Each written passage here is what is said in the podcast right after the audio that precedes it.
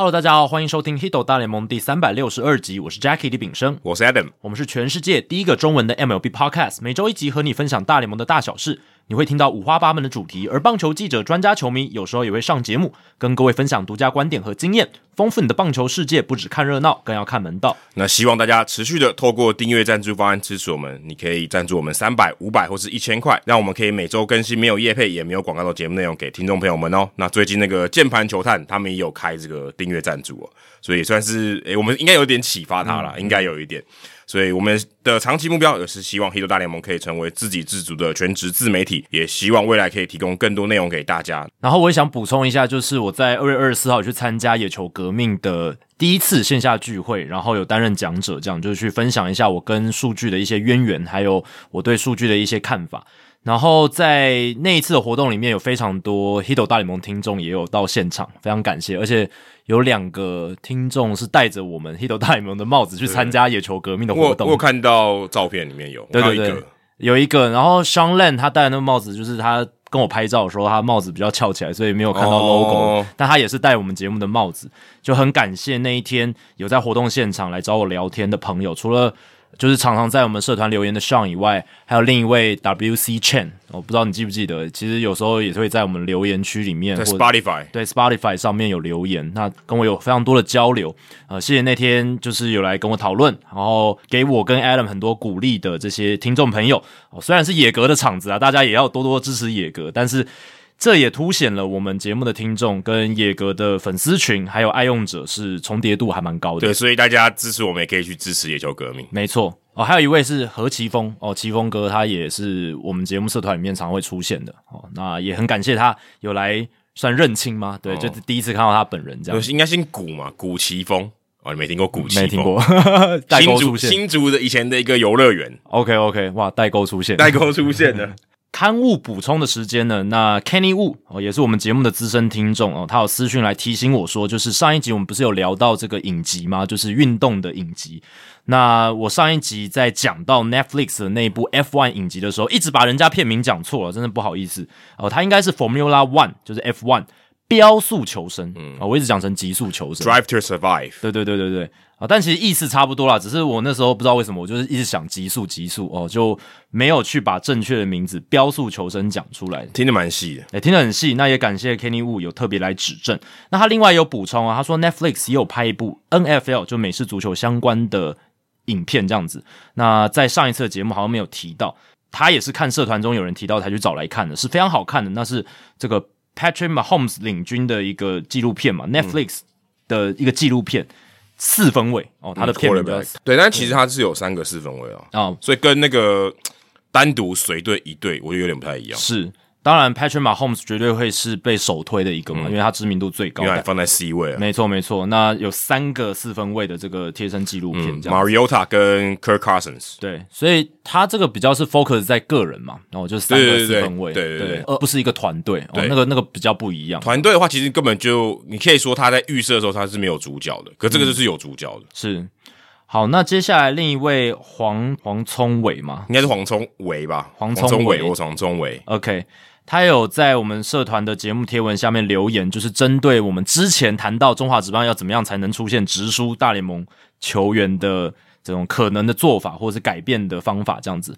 他说：“我觉得可以设计像是留学奖金的这个制度，中职可以跟国外球队谈，如果在中职表现好的选手，比如说防御率王啦、打击王啊，或是进阶数据达到某个标准，国外球队签约让中职球员到。”呃，这个国外球队的这个日职二军，或是美国职棒小联盟球队打球啊，中职或原球队支付选手生活费或一部分的薪水，那球员给予原球队或中职的回馈是球员的代言费，或是身上一军之后的薪水的一部分比例，付给中职的原本的球团，或是呃中职联盟本身哦，这样双方都可以获得一些利益。没办法。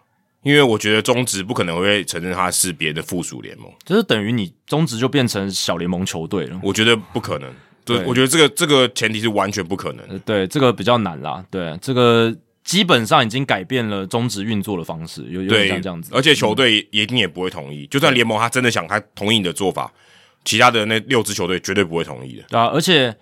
嗯，其实国外球队他们自己就有小联盟跟二军，他好像也不用这么对麻，烦根的去跟国外联盟洽谈。，对对对，根本也没诱因，对他们来更没诱因。我就直接选秀，然后或者是在这个拉美他们多明加学校找人就好了。没错。对所以我觉得这太难了。所以总归一句，还是要提升联盟的实力啊。其他的这些，我觉得透过各种呃，怎么讲，一些设计人为的机制，你想要跟人家对调接到线，这都太难了。我们待会儿会聊到那个柳贤镇的一些新闻。那柳贤镇其实当年也是韩国职棒第一位从韩职直接输出到大联盟的选手，他也是最强的。他就是最顶尖、最顶尖的嘛。对对，然后成功的到美职，而且他能成功。重点是他成功了之后，才会让大联盟诶更想要了解韩国职棒这个联盟。那更了解之后，球探更仔细，资料更多，那他们就有比较有把握哦。这个韩职的球员直输到大联盟可以成功，在更多的例子。他打开了那个门，而且还把那个门 hold 住。没错，如果门他进去，马上就关起来，那也没用。所以我觉得其实也有一点很重要的是，中职需要有那个第一个人出现。嗯，因为现在只有尼福德嘛，所以人家就说王伯荣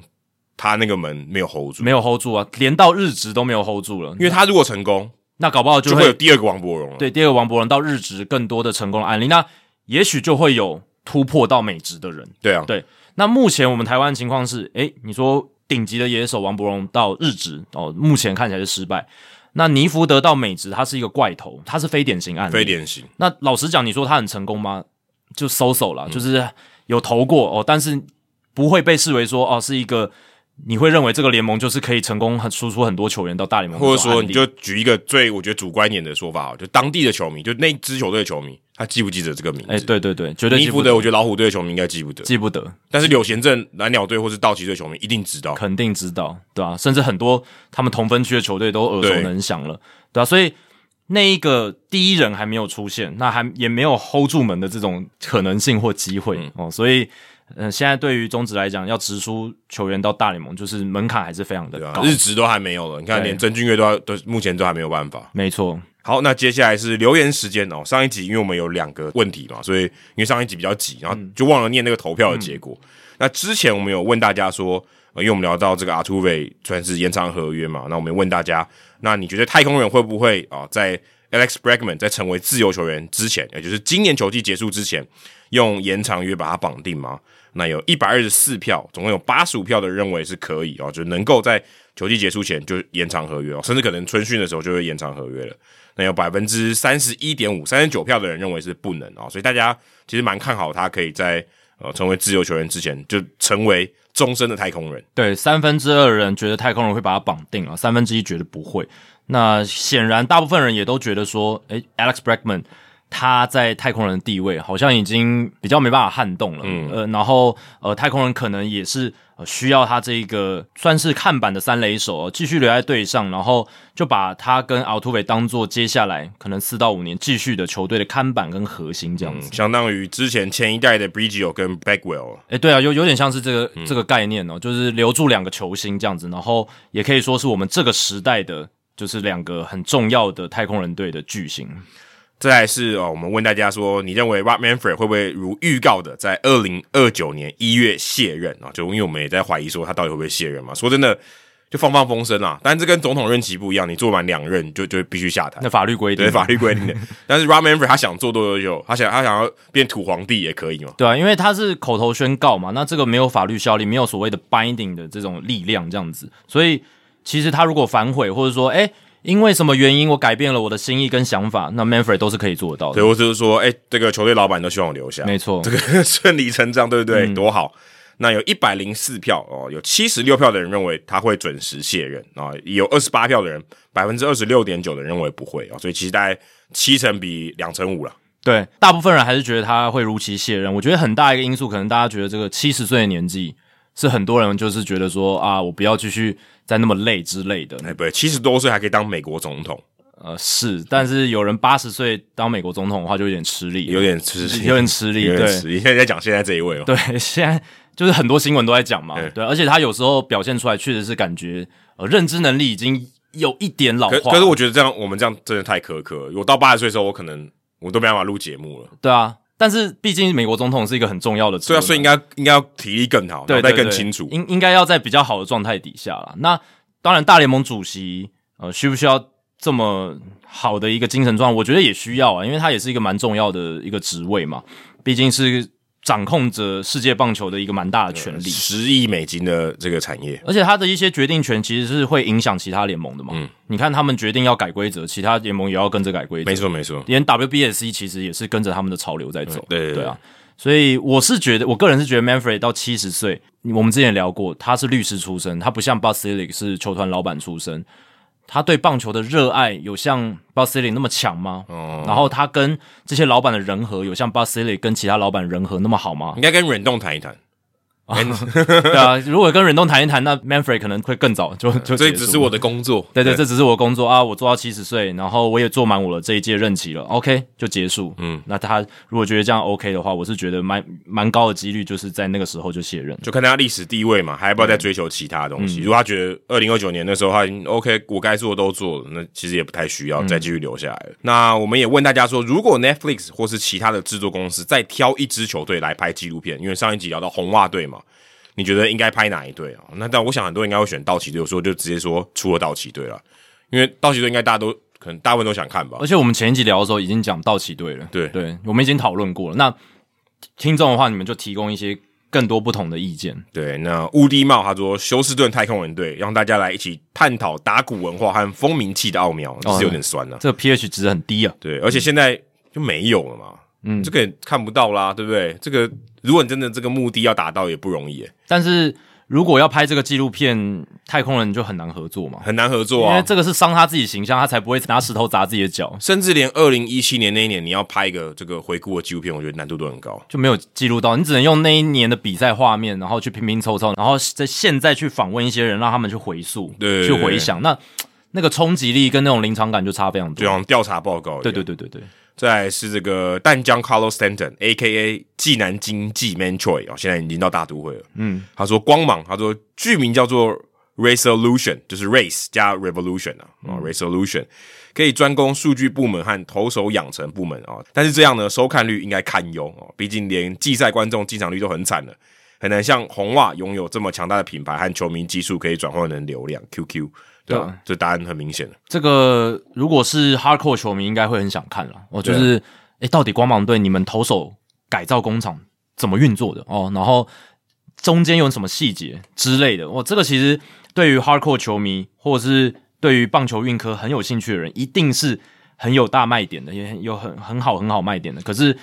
就像这个球迷讲，就是我们这个听众讲的哦，你的名字已经太长了，江卡淡江 Carlos Stanton，因为之前是淡江 Carlos Stanton 嘛，然后后面又加一个济南经济 Choi，哦，有点太长。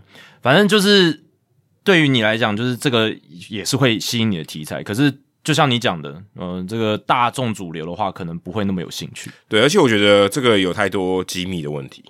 他如果真的要透露，你真的觉得有有料的东西，我觉得是很难的。呃，对，尤其是呃现阶段让他们有战力优势的一些东西，我觉得这个应该是没办法看到。所以你，我觉得你看到的东西，可能就跟你在 YouTube 上看到一些，就是呃这些数据分析的内容差不了太多。除非要等十年、二十年之后，这些都已经变成业界的一个很平凡的东西，那意义也不大了。对，就大家可能也都知道，大家也都知道，那意义就不大。所以我觉得这个以他提供这个内容的角度来讲，我觉得是蛮困难。嗯。再来是 H S 零啊，他说当然要来一点不一样的，首选当然是休斯顿太空人队，被众多球迷至今仍讨厌的球队。除了曾经是一支谈到底、连三年百败的烂队，到现在也是连续七年进军美联冠军系列赛的强权。再加上二零一七年众所周知的太古达人事件，这么有一次上过天堂也下过地狱的球队，当然是最好的题材啊。这我觉得也不太有说服力耶，因为你是最近嘛，你要拍的是最近啊，对不对？那你上过天堂跟下过地狱，现在还在天堂里面啊。但你很难拍到有地狱的东西。是啦，对啊，就是回到我们刚刚讲嘛，地狱的那段期间，其实记录上面真的是偏少，只能用现在访问去回溯。但是 H S Lin 他讲的也不无道理啊，就是说这支球队真的很戏剧化嘛，就是很多争议的事件发生在他们身上。那这样子的话，确实就是一个可以去了解或者是去拍摄的题材。只是呃，我们之前上一节聊到，其实有很多意料之外的事情，如果是你在拍摄过程中发生的，可能会更好。对，那呃，我们都已知太空人他就是一个争议性很高的球队，但是中间被记录了多少，或者是呃，球队他自己参与度可以参与到这种拍摄作品的程度有多高，那也会影响这个作品的品质。因为如果球队他不太想要去太多摄入的话，那其实一直从第三方的角度，或者说从外界去看的话，你能得到的 access，你能得到的一些权限，你能得到的一些素材就变得就还是像蛮像记者的啊，对，就有点像记者，对啊，就像记者，对啊。那除非你是像 Evan Drellick，他在事发当下，在太古达人事件，他就是 cover 非常多，而且他那时候收集很多素材，他才能写出赢球治百病 （Winning Fixes Everything），而且非常精彩，很多内幕这些东西。是。对，但如果现在要开始拍的话，哇，那很难。没办法，对对对，而且如果说，如果今天你想用你刚刚这个论点来 pitch 到这个太空人队的话，他就想说，那我们要洗白，对不对？我我现在就好好，我我专心拿冠军，我就是最好的洗白。对啊，他可能根本就认为这东西过去我就是用冠军来证明就好了。而且他如果又回溯这段历史，其实真的是拿石头打自己的脚啊。对啊，我觉得是没必要啊。对对对啊。那再来是新庄 Posada，他说杨基哦，一方面球队品牌足够有名，球星也不少，虽然酒醉很忙离队了，但跟拍球队一整年的内容也应该很足够。另一方面，可以拍 Cashman 跟 Boom 啊等人面对最狠毒的纽约媒体和球迷，到底压力有多大，以及反应如何啊？当然，杨基跟红袜还是蛮类似的啊。那杨基队，我觉得他可能以需求上来讲，可能更不需要，因为他已经够知名了。是啦，但对但对，的确，我同意，我觉得洋基队是比较合理的。对故事或者说吸引力都会比其他球队来的高。像我自己就很想了解 Brian Cashman 他日常的工作的样态到底怎么样，他为什么可以做二十几年，在这个市场，在这支球队待那么久，然后他怎么样在他私人生活跟他的工作生活当中去取得一个平衡？对，而这且他也很很吸引人。也真的很少失言，所以你知道他在这个 work ethic 上面是真的做的很好。没错对，所以但我觉得这个也真的很难，因为这个还是商业机密还是太多了。嗯，再来是陶玉祥，他说小熊打破山羊魔咒的冠军队，还有巨人偶数年王朝，还有光芒如何从联盟垫底的魔鬼鱼蜕变成常年保有竞争力的强队哦。但是小熊跟巨人这对事情都已经发生了嘛。而且他们自己应该也有拍一些冠军纪录片。对，就是球队的有，这这个你在 YouTube 上，或是你去买他的 DVD，、其实都有，嗯就那一整年他们的记录，但是他们都是以球队的角度出发，歌功颂德對。对对 对，没错，歌功颂德的内容这样子。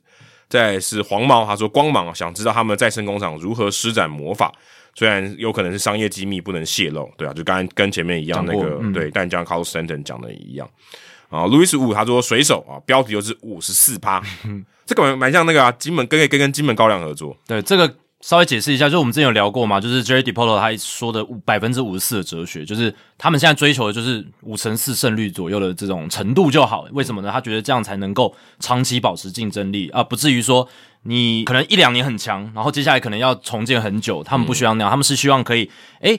以这个百分之五十四的哲学，让他们可以长保竞争力，然后同时，呃，又可以在这个团队薪资还有战力之间取得一些平衡。其实你就想他就是配速，对对就我这个配速我就可以跑非常久，但他就很难，就是哦，变成很强的球队我不用冲很快。但他也不会垫底到什么六十几胜、五十几胜的球队这样子，大概是这种。他如果年年都五成四，其实真的蛮强。也是蛮厉害的。其实说真的，如果平心而论，年年都五成四，对维持个五十年，对是超强球队。但之前聊这个话题的时候，我们就讲过嘛，如果你是水手球迷，你一定会听不过去。对啊，你的你的目标是五十四，你很有可能往比目标低很多。对，通常我们设目标一定要定的稍微高一点，这样子意外或者是没有达到预期的话，你还有一个比较好的一个表现，这样子。所以，如果我们是水手队的节目的话，我们说这个节目做破千，最后最后只做到五百四十集，差不多的意思，就瞄准五十四趴样。但如果我们真的只瞄准五百四十几的话，我们可能就做到哦四百多集就没了。哦，有可能。对对对对。他说：“我是蛮想知道交易背后的思维，还有高层的讨论。Moneyball 和 Draft Day 的交易环节都是我很喜欢看的。但是我觉得 Moneyball 跟 Draft Day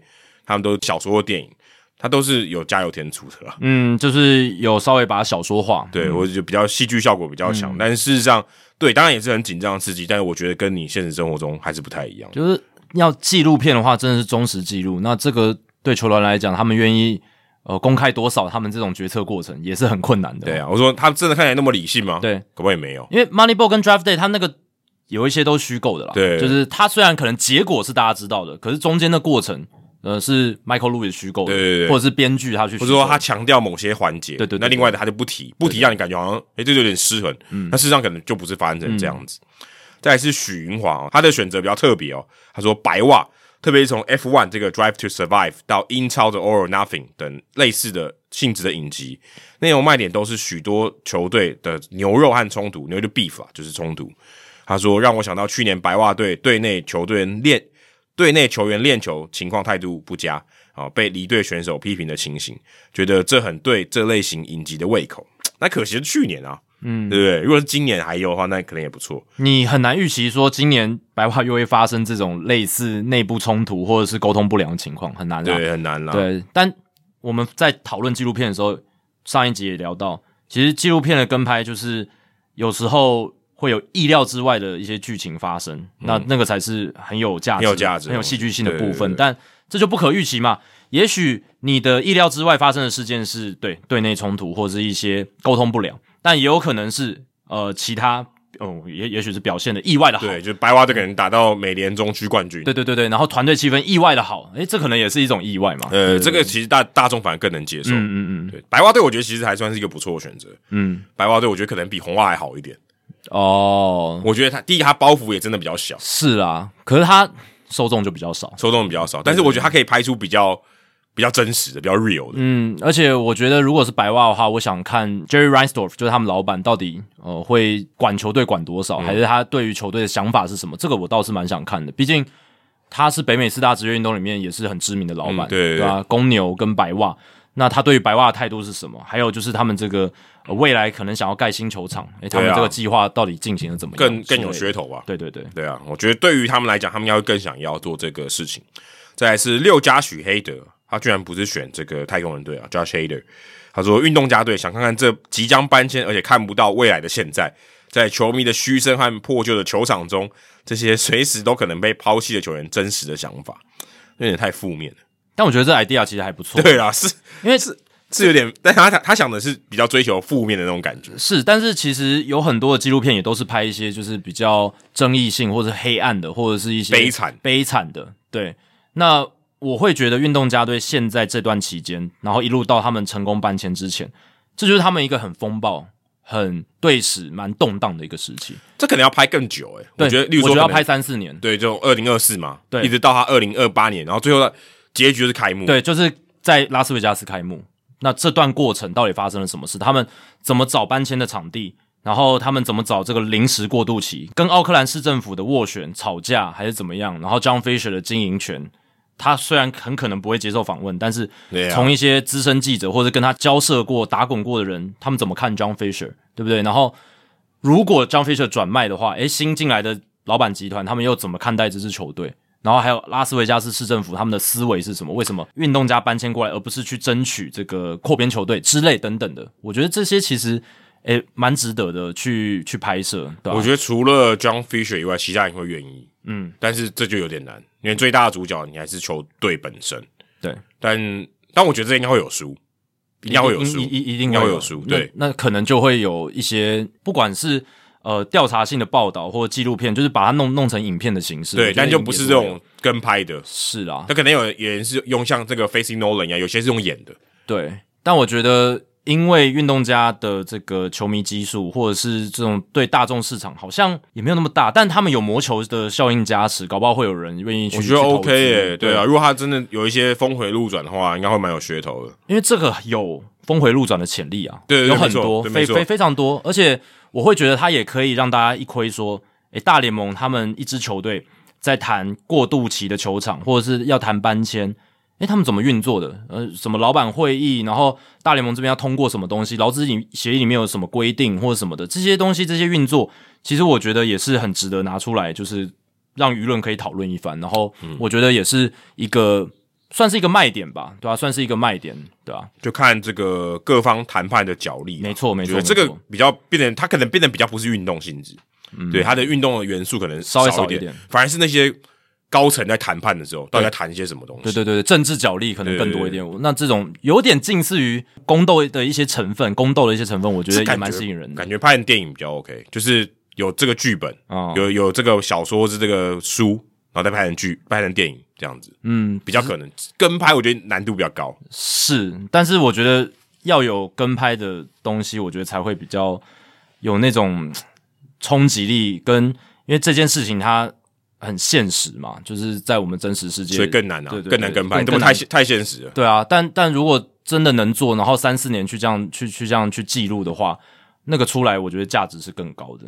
好，再来是这个 Apple Podcast 的留言哦，好不容易有这个 Apple Podcast 的留言，所以大家可以如果你还没有在 Apple Podcast 的话，留言的话哦，可以去那边留言，给我们这个赞下一下。他说这个是不住新装的新装钢制，新装钢制，但新装钢制的新装不是那个新装他说听了一阵子才浮出水面。Jackie 和 Adam 两位主持人好，我是学校在林口的大学生，应该是国体吧，国体或长庚啊，对不对？他说因为地理位置很靠近新庄，所以才取这个昵称。刚开始听 Hit 大联盟，其实是因为暑假打工。工作的时候是可以使用耳机的，但是一直听音乐也会腻。偶然之间看到《h i t 大联盟》，点进去发现不得了，三个小时惊叹号！一开始我还抱持着怀疑的态度，以为是档案错误，没想到一点进去就叼住了，叼住了，粘住了。台语啊，他说开始每天上班八小时，收听两集《h i t 大联盟》的习惯，也让我觉得工作时间过得飞快，一转眼就下班了啊！如果你开两倍速，你还可以听四集。上学期间则是每天通勤必听，也因为听了《h i t 大联盟》，才让我这个本来不太了解大联盟的人，能对这个棒球殿堂有更多的认识。其实我本来只是一个中职的球迷，住在桃园，所以在拉米狗卖掉之前都是死忠的粉丝，但变成乐天之后呢，反而没有这么死心塌地的支持球队。当然还是会去球场，但总觉得拉米狗那支球队才是我心目中最喜爱的球队。也很惋惜，运动家要搬迁，当地的球迷的心情一定比我知道那时候拉米狗要转卖更伤心，对吧？因为拉米狗你还是在原地嘛，但是这个奥克兰运动家就搬掉了。最后感谢两位主持人制作优质的内容，还有出版的书籍啊挂号我都有买，所以你买了好几本书诶，以及 Adam 制作的台北市立棒球场，虽然我不一定完全听得懂台语的内容，但是还是很珍贵的历史。P.S. 我第一次听到台北市立棒球场是在野球干一杯的节目上。其实比我知道《h i t 大联盟》还要更早，这这你还蛮少见的啊。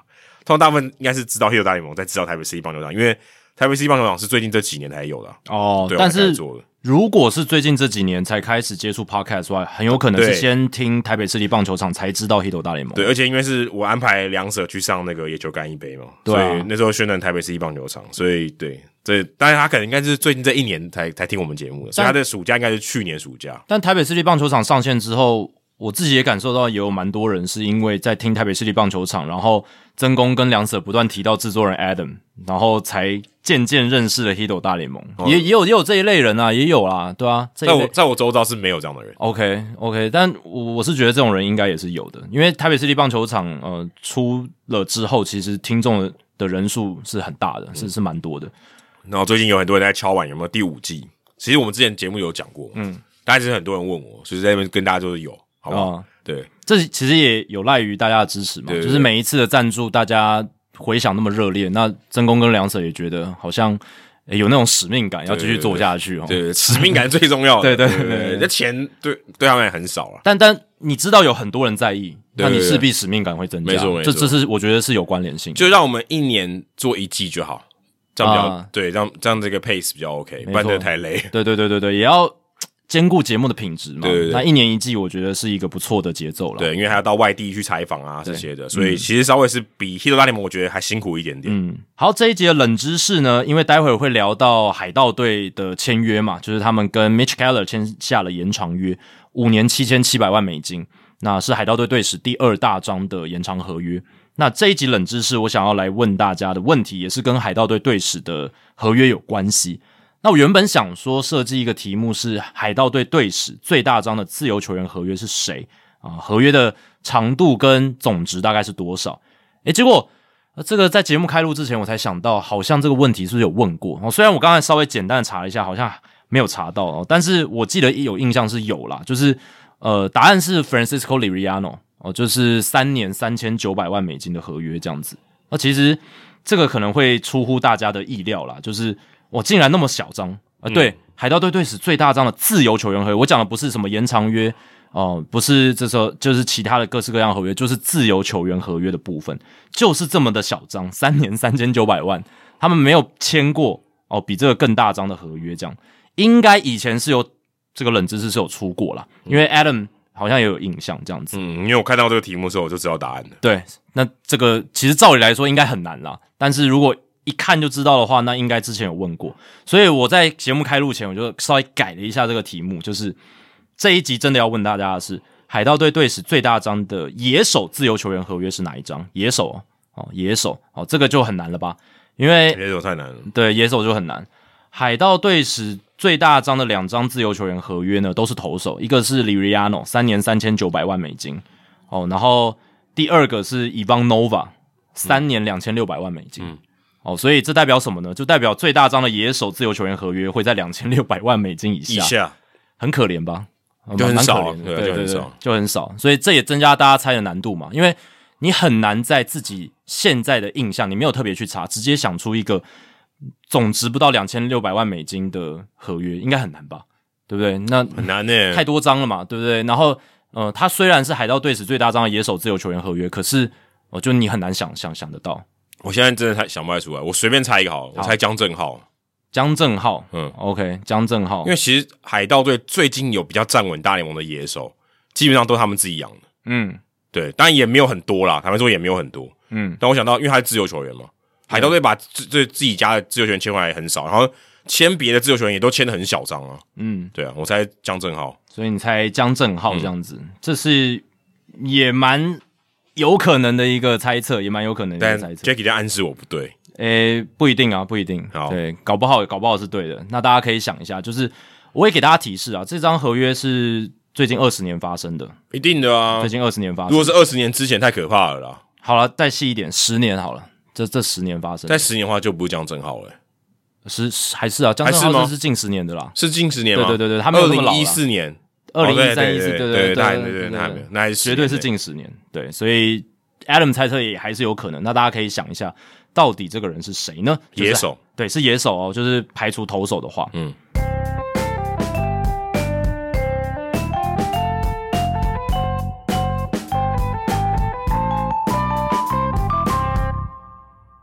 好，这一集我们在开录之前呢，The Boras Five 哦，总算有人被签了，解体了。解体了，他们这个 Plus Four，对，变 Boras Four，呃，波拉斯五人组变成波拉斯四人组，就有四人还没有这个下家这样子。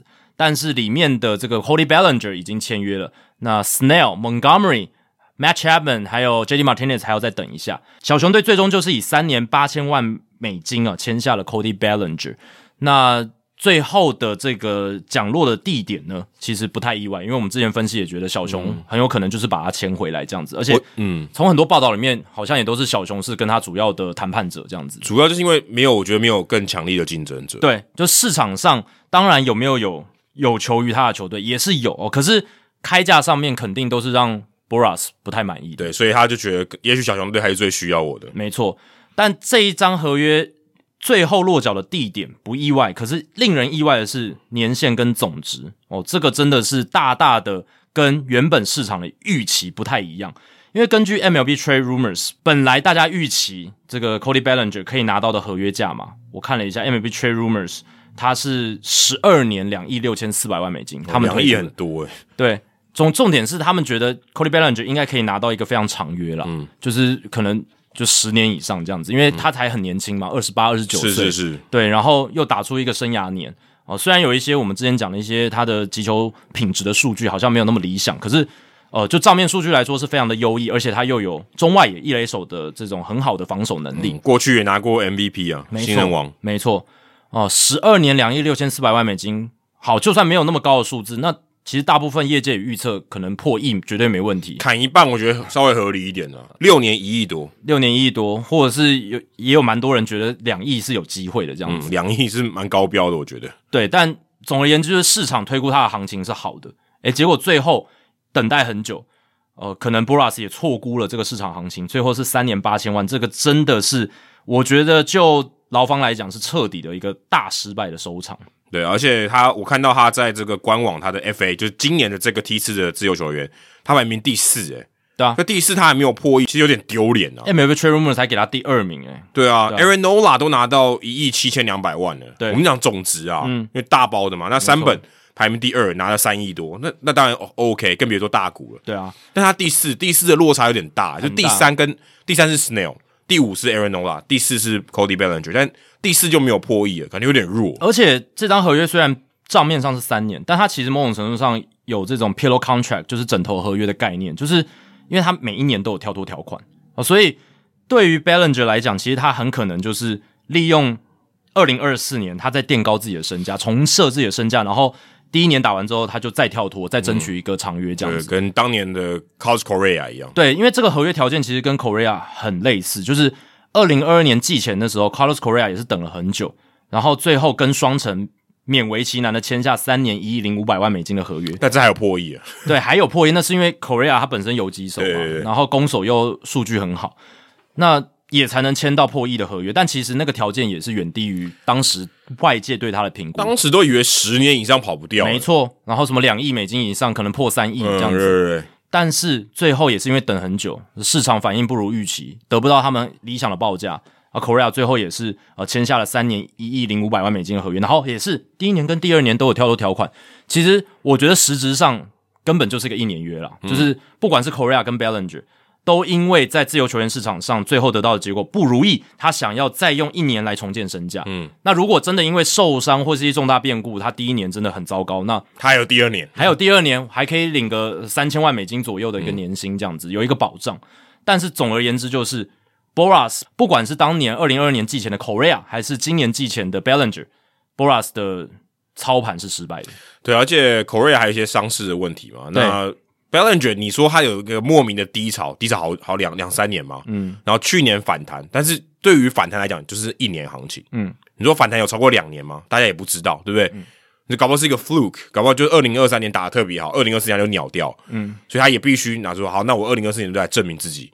如果我拿到我可以值得更好的薪水，我就跳脱了。嗯，所以他的逻辑是这样，所以对他讲，你讲的没错，就是一年合约。对他讲，他一定想说，我这就是一年合约。他绝对还想要争取一张至少五六年以上，甚至十年的这种大合约了。对啊，对，那而且他跟 Korea 比较不一样，他是相对他伤势问题可能没那么严重，相对，但相对起来，但之前也是因为肩膀的伤势对。让他打了可能陷入低潮这样子，但就是也是有一些疑虑，没错哦，只是说怎么会最后签到跟市场推估的差这么多？对啊，哎、李正厚都拿的比他大张、哎，没错、啊，连李正厚都拿比他大张。如果季前问大家说李正厚跟 Cody Bellinger，我想是总额啦，嗯谁、拿的比较大张？大概一百分之九十九的人都猜 Cody Bellinger，绝对是 Bellinger 啊，因为李正厚一球大联盟的这个头球都还没打过，对啊，对，我是说在大联盟例行赛啦，对吧、然后他也不像说这个三本游神被炒得这么高，没错。也不太一样。没错，所以 Korea 他当年签完那张合约之后，他后来有没有算成功？其实算一半成功了，因为他打完二零二二年之后，其实也打得不错，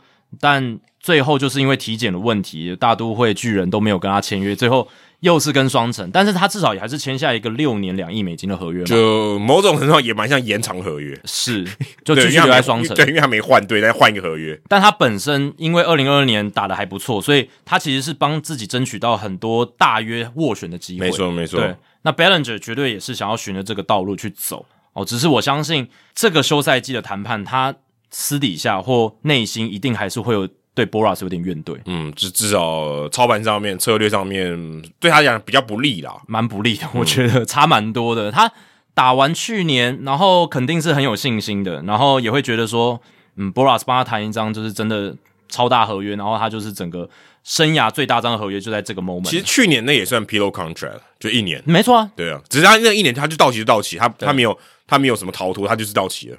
然后去年这个 Pillow Contract 他是很成功嘛，对他打出了他的身价，其实就是设重设了自己的，就就是在外界对他的印象没。错没错，但结果最后呃，经纪人没有帮他谈好。那这个就是我们上一集其实在聊这个 Bros Five 的时候，我们就谈过了嘛。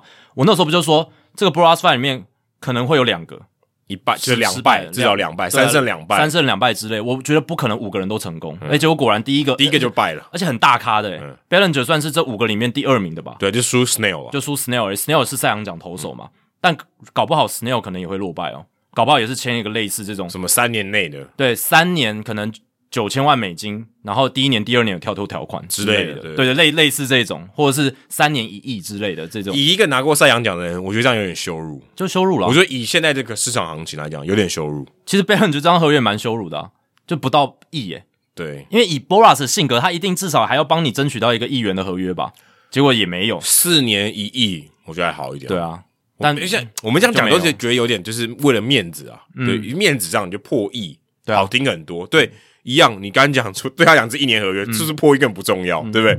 但是面子上就觉得哦，是我有一个破亿的合约，这意义还是不太还是不太一样，还是不太一样啊。实质上对，他是一年合约没错，可是你说他我开了一个四年一亿，就好好听很多，嗯，因为 Ballinger 在二三年就是三成零七打击率，二十六轰九七打点，然后长打率有点五二五，他是国联东山再起奖的得主，嗯。然后 MVP 票选也在第十名，三振率大砍，几乎是过去的一半，而且也改善了他对战左投的数据。他去年对战左投打得很好，三成三七的打击率，非常高，比他右投还好啊。对啊，所以三振减少，挥空率也减少，然后量好球之后打局两成七九，全联盟仅次于路易斯 Arias 打击王。哎、我觉得你这个这个这个对比很好哎、因为他感觉就是变得我就是追求 contact 了，呃，对，比较追求 contact，你你对他以前当然全垒打很多，嗯可是你刚才那个一对比，RS RS contact 可能第一名吧，对啊，全大联盟第一名。嗯，你跟他越接近，感觉对你是更追求 contact。就有转型，对有点转型对，因为其实 Bellinger 他平均击球出速八十七点九英里，在去年是生涯最低，他降低了他的这个强击球比例跟这种击球品质，也就击球出速的数据。诶，可是他增加了他的 contact，然后他也会比较有技巧的进攻中进场内，对中中左外野方向这种球，然后量好球之后，他的 approach，他的打击的方式也不再是可能挥大棒或者是猜球拼运气，呃，现在会比较多追求 contact。对，就尽量少一点。你刚才讲三振率被砍嘛，那一定很很合理嘛。对，他减少挥空啊，多得把球打进场内，或者把它打成界外球。虽然舍弃了一些他过去最知名的优势，就是他的 power，他的力量，但是他还是会有二十六支全垒打，因为他 power 那个低标也存在。所以看起来他去年这样子做的一些牺牲取舍，看起来是得到了一个很好的重效。就账面成绩上来讲是好的啦。对啊应该这样讲，账面成绩上他是进步非常多。嗯那在这样的情况下，球员方当然想要争取大约，加上他的年纪，加上他防守的价值，其实都还是很好，以一个二十八岁的人，他其实应该真的可以拿更好的。对吧、所以你也可以说，从资方的角度，小熊队的这个等待跟谈判，他们得到了胜利哦，这个蛮大的一个胜利啦。因为去年你看才花一年一千七百五十万美金就签下他，得到了一个银棒奖的打者。那 Bellinger 他是跳脱了两千五百万美金的这个选择权，那现在看起来，嗯，虽然签了这个第一年是三千万美金的年薪，但是我觉得也是非常的合理对啊，的。那如果一年没打好，就就当做白咬啊，当做你就当一个五 N 的白咬了，啊，对啊，对啊，对啊，对不对？对啊，非非常合理，对吧、所以 Boras 的操作看起来是出了状况，他错错估了一些市场行情。虽然我今天有看到新闻呢，Boras 他有对媒体说，哦、会出现这样的结果呢，是因为呃球队他们现在都很畸形啊，不想要花钱，明明很有钱，但是又不想花钱。就是废话。但每一年都要讲一样的，就我看起来，就是你只是在给自己的失败找一些借口是，可是每一年都是这样啊。对每他不想花钱的时候，你就讲他不想花钱。但他会强调说，就是这几年呃，球队就是明明有钱投资，但是刻意的收起来，这个可能是他们刻意操盘的结果啦，或者是他们就是刻意为之啊什么。但资方本来就是一定会想尽办法嘛，就是要用比较低的成本来获得最大的价值。嗯，主要谈判啊、时间啊、手法上面都可能对于小熊队来讲，还比较得力吧。嗯嗯，那小熊队，你看今年的补强也算是蛮精打细算的哦。你看他们签下那个金永生态四年五千三百万美金，呃其实也算蛮合理的价格。以 日韩球来讲，算小资了。呃，蛮蛮小资的。然后他们签 Hector Neris 去补牛棚，一年九百万美金哦，虽然以后援投手来说是蛮高的，可是就一年约也是风险低的一个合约。然后交易从道奇换来算是蛮大物的新秀 Michael Bush，嗯，啊、可以去争取一垒的这个位置因为。Bush 在道奇队真的没位置，是，真的没有位置。那也算是截长补短嘛。然后对于小熊来讲，他们现在打线需要很多补强。嗯，那有 Bush 的加入，然后再加上 Bellinger 的回锅，诶，这对他们打线来说都是很重要、很重要的益处。没错，你把他们打线摊开来，如果少了 Bellinger 的话，诶，那中心棒次就变成是 Young Hab 跟铃木成也。哇，我觉得这样不行啊。或者是你说 Swanson，你把 Swanson 放哪里？Swanson 他不算大棒子啊，哦，他就只是一个中，还是攻击主力耶。没有啊，他真的吗我觉得他是综合主力，他他打击就是呃能够 league average 或者是 above league average，那也有二十红呢，中上一点点还可以吧？我看 OPS Plus 啊，哦大概一百到一百一十这样这样子的话，我觉得并不是什么大棒子啊。那如果要承担中心棒次，至少 OPS Plus 一百二、一百三这样子吧。哦，但小熊队很缺这种、欸，对这个一队要有三个也不错嘞，对啊，你要有三个。有三个就很不错那，小熊队现在好像你要找出三个很困难吗？不太容易。就如果你没有喊 Cody Bellinger 的话，就是 Ian Happ 跟 Suzuki 而已。呃，对啊，但是铃木成也他的打击也是起伏蛮大的嘛。那也期待他说能够稳定下来，成为小熊队中心棒次，那对整个亚洲棒球的发展是有帮助的，因为他本身有名气的选手，只是在前两季真的是来到美职的前两季打的不是那么理想，嗯也有一些伤势的影响。可是你看这个小熊队打线，你就觉得呃没有很大的威胁性。那 Bellinger 的回来真的是有很大的帮助。那 Michael Bush 你不知道他能打得多好，可是至少会有一个潜力值在那边给你期待。没错，至少他大物啊。对，没错。那现在就看其他的 Boras Four 他们会不会错了一弹哦，有点皮皮错哦。因为 Bellinger 这张合约签下去之后，结果是这样。那其他人肯定也会担忧嘛，搞不好都已经在打 Boras 电话说，哎，嗯，哎，我们这边怎么办？怎么办？会不会也变得跟 Bellinger 一样？开局就这样不？呃，当我们讲开局就很怪，但是说以 Boras Five 的开局，第一个就败了。对，如果我今天我是球队，我是对 Snell 有兴趣，嗯，你看看你 Bellinger 谈什么？你现在要不要跟我签？我信心大增呢。我光这样讲，我我谈判我就至少占一点上风了。对我资方信心大增，对不对？对啊，我就有，因为你第一个就失败嘛。如果你第一个赢，我对我第二张第二战是比较难打，没错。嗯，但是如果你第一战就败，我很好谈诶。对，但野手跟投手还是有不一样的这个状况，没错。因为 Boras。Bras 他就是在等这些春训，然后发生一些伤兵啊，发生一些临时的需求哦，这是他在等的。即便精英少了 Bradish，他也没有积极想要补 Snail，嗯，对不对？也没有积极。说真的，我不晓得台面下了，但是 Montgomery 他也没有感觉没有很积极的 pursue 啊。对，毕竟其他的球员都已经大部分都到位了，很多球员都已经被签了，很多球队都已经呃交易，他们可能也觉得交易够了。就像精英。他们已经交易来 Cobin Burns 嘛，所以他们对 Snell 的需求一定会下降，对，就觉得好像没那么需要。对，那可能 Montgomery 的几率还高一点，就是二三号这种，他可能再补一个，对吧？但是整个市场的反应对于 Boras Four 剩下 Boras Four 到底有没有那么的好？有没有像 Boras 他们内心觉得那么有信心？你看现在搞不好就有点踹一单。但我想强调的是，投手市场还是不一样。你看像大都会，呃，现在千鹤晃大肩膀受伤，可能。应该是赶不上开季，可能还要到五月份才有机会回来。那这个就是一个变数嘛？但就看大都会有没有那么想拼。对，但呃，前头黄他是大都会球员，然后大都会就相对来讲整体竞争力不是那么高的球队，那他们自己内部评估一定也知道，所以他们有没有要去抢这剩下像 Montgomery、Snell 这样子的投手？嗯，就比较大的问号。但我的意思是说，接下来的春训的发展，也许呃，我不是在唱衰什么，但是洋基队某一个。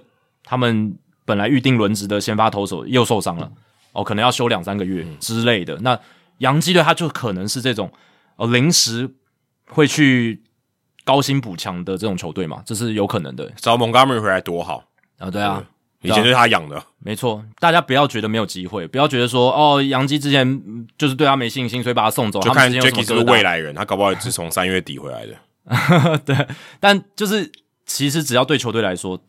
他觉得这个球员现阶段对他有很大的帮助，然后他有财力的话，都还是会签的。而且说真的，三十岁一定会有人受伤了。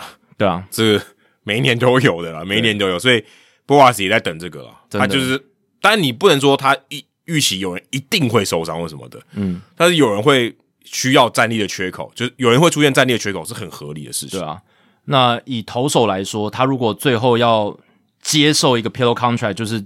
这种一年短约或者是这种充满跳脱这种合约的话，其实风险比较大嘛，因为一年的起伏真的很大。你看 Blake Snell，他就是那种可能一年赛扬奖，然后一年又是有点爆炸的状态的这种投手，所以我觉得 Snell 会盯那么久，就是他真的很想要一张长约，真的很想要，但是。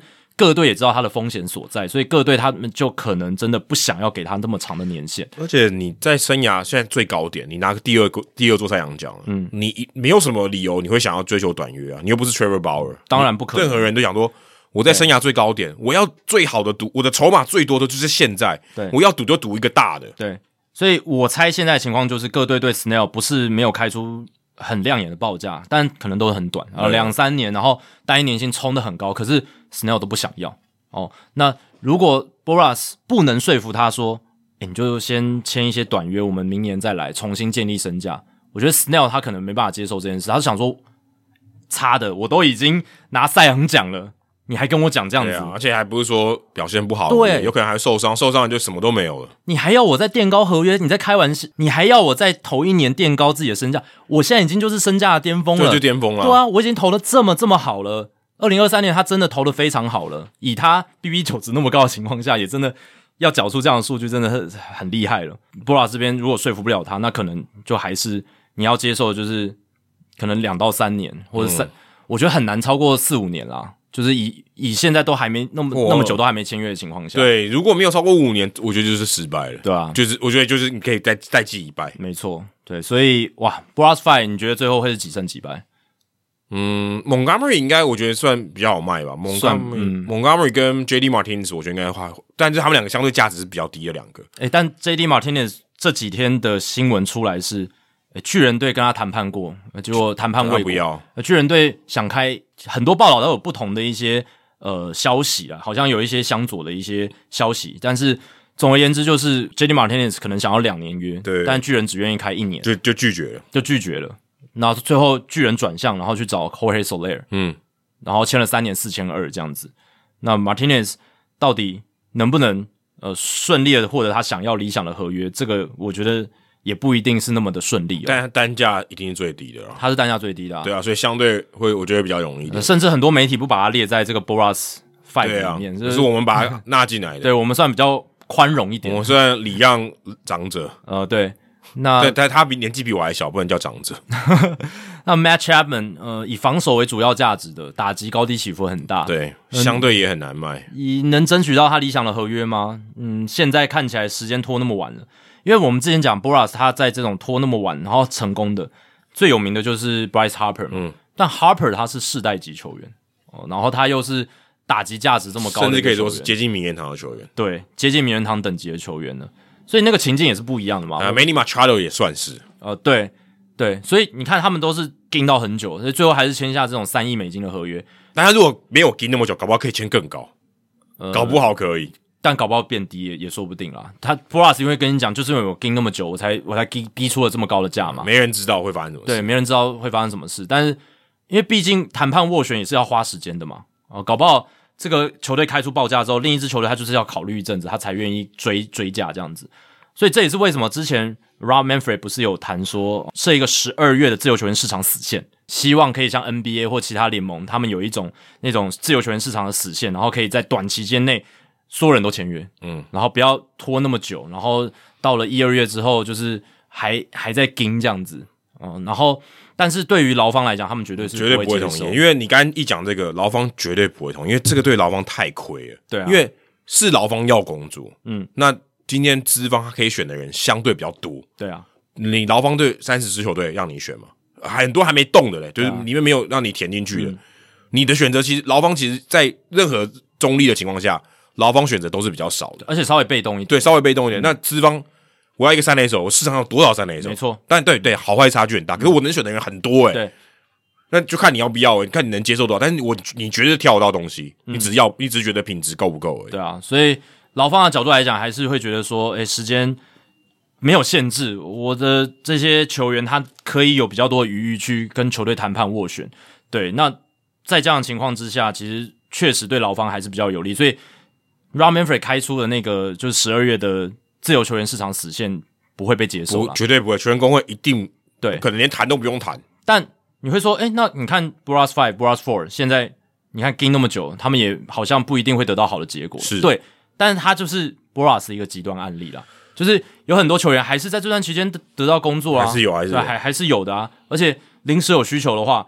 呃他们也也也才有比较好的一个签约的机会之类，有些人还是会因此而获得比较好的签约机会，对吧、所以接下来就看剩下的 Boras Four，很值得期待啦。就是到底 Boras 最后会得到几胜几败？也蛮像开奖的。我是觉得至少两败了，至少两败。啊，现在已经有一败嘞，对啊已经有一败啊四，四个你们再一败就有了。所以我现在很有信心啊，因为我上次不是讲可能会有两败，而且第一个，对我就跟你讲，第一个就败，他后面很难，真的很难玩。对如果你三胜，然后最后再两败，他至少相对还轻松一点。嗯，走的顺序对他来讲是有蛮大差别。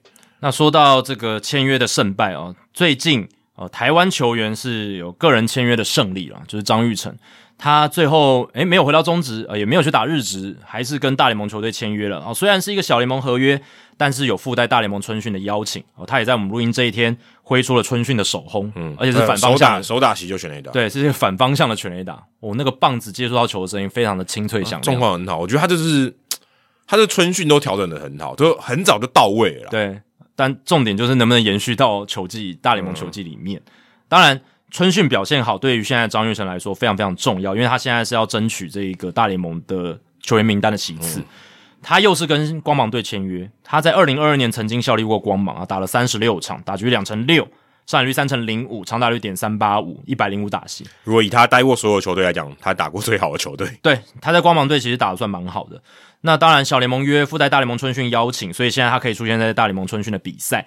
那他要竞争的就是光芒队的内野替补哦，是替补啊，替补。对，那因为光芒队他们在先发游击手 Wander Franco 涉嫌与未成年少女发生性行为的丑闻哦，就是被现在就是状态不明啊，对，可能回不来了，对，回不来了，那就把他当做他就好像去坐牢。没错，Taylor Walls 哦，他们一个主力的也可以守游击的内野手，休赛季动了臀部手术，嗯，哦，所以这两个主要选项目前看起来都被排除了。嗯，开季就是不是这两个人，没错，所以他们在休赛季期间，他们先交易来了 Jose Caballero 哦，他会预定是主要的先发游击手，相对有经验，对，可是相对来讲也是要被取代也蛮容易的，蛮容易的，因为他本来就不是大棒子。没错。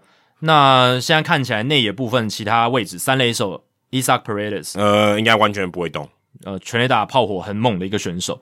二垒手 Brandon Lau 哦，也是他们主力，呃，也不会动。只能期待他会不会受伤。但这样讲不好了，只是说 Lau 他的伤病史算蛮丰富的。对对对对，Young D D 亚在一垒这个动不了，也不会 打击王呢，呃，除非他有休息打 D H，那有需要替补一垒。但就稳稳的啦，先发手先发一垒手稳稳的。没错。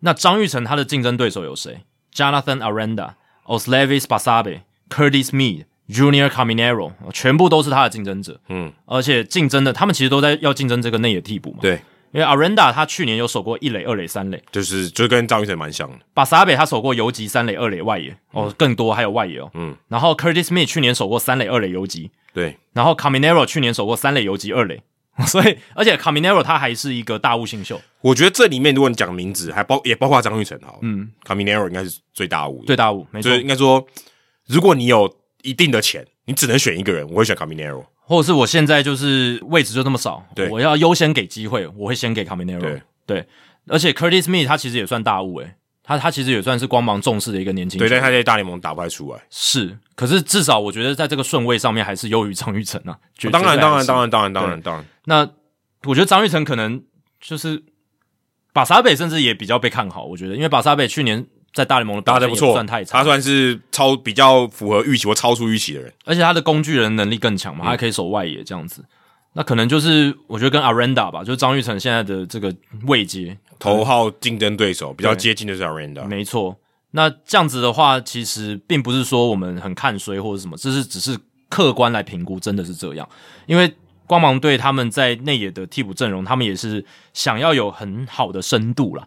那很好的深度，其实他们本身已经有蛮多选手了，但是张玉成就是再买一个保险，嗯，而且他们了解张玉成嘛，因为之前有待过待过光芒队啊，对网罗过他，对他有一定的了解，再给他一个机会，但是就是一个非常深度的一个保险，你可以这样讲。可我觉得张玉成最大的缺点在于他是右打。嗯，，Paredes、Rosario、Basabe 全部都是右打。嗯。如果今天你是一个左打，其实你跟他打得差不多，因为其实你看光芒队的内野几乎都是右打。对，那如果你有一个呃，对，本人老是左打，嗯。如果你有一个左打，你相对起来还可以玩一下，对，play two 还可以玩一下，但张玉成没有。嗯对如果今天打大家打的差不多好了，左打那个优势还是会出现的，绝对会啊，绝对会，或者是左右开弓，对，或者左右开弓，对。就像 Ron Wander Franco 这样，就甚至更好一点对。这样子，对啊。那我刚刚甚至还没有讲到 Rosario，因为 Rosario 他是呃游击的主要替补，我刚刚讲的是呃张玉成主要竞争的这些内野替补，深度选项。对对那嗯嗯，大家这样想就知道，那个排序是更后面的，嗯就是第一个是 Caballero，然后下面是 a m e 对 Rosario，然后再来才是我刚刚讲的那五个人，你都是一二三类有缺的时候，你们去换一下。，对 Caminero、Mead、Basabe、Aranda 跟张玉成这样子，所以这个竞争是非常非常激烈的哦。那这也代表说张玉成一定要在春训拿出他过去几个赛季在春训那种火力四射的展现。如果你把 Rosario 也算进来，我觉得张玉成他最大的优势还真的是他必须要把攻击拿出来。对啊，他如果攻击真的打不出，因为他这他，我觉得他的天花板攻击的天花板是稍微比较好一点。嗯，对他可能跟 Rosario 差不多，他的甚至 power 更蛮好的甚至更好，对不对？嗯但就是你对，但是我觉得张玉成在在大联盟一直没有把那个火力打出来啊。嗯，如果他有办法把火力打出来，然后大家反而会觉得他手背不错。嗯对，他在小联盟不是以守备为建长的，是打是火力，是长打火力。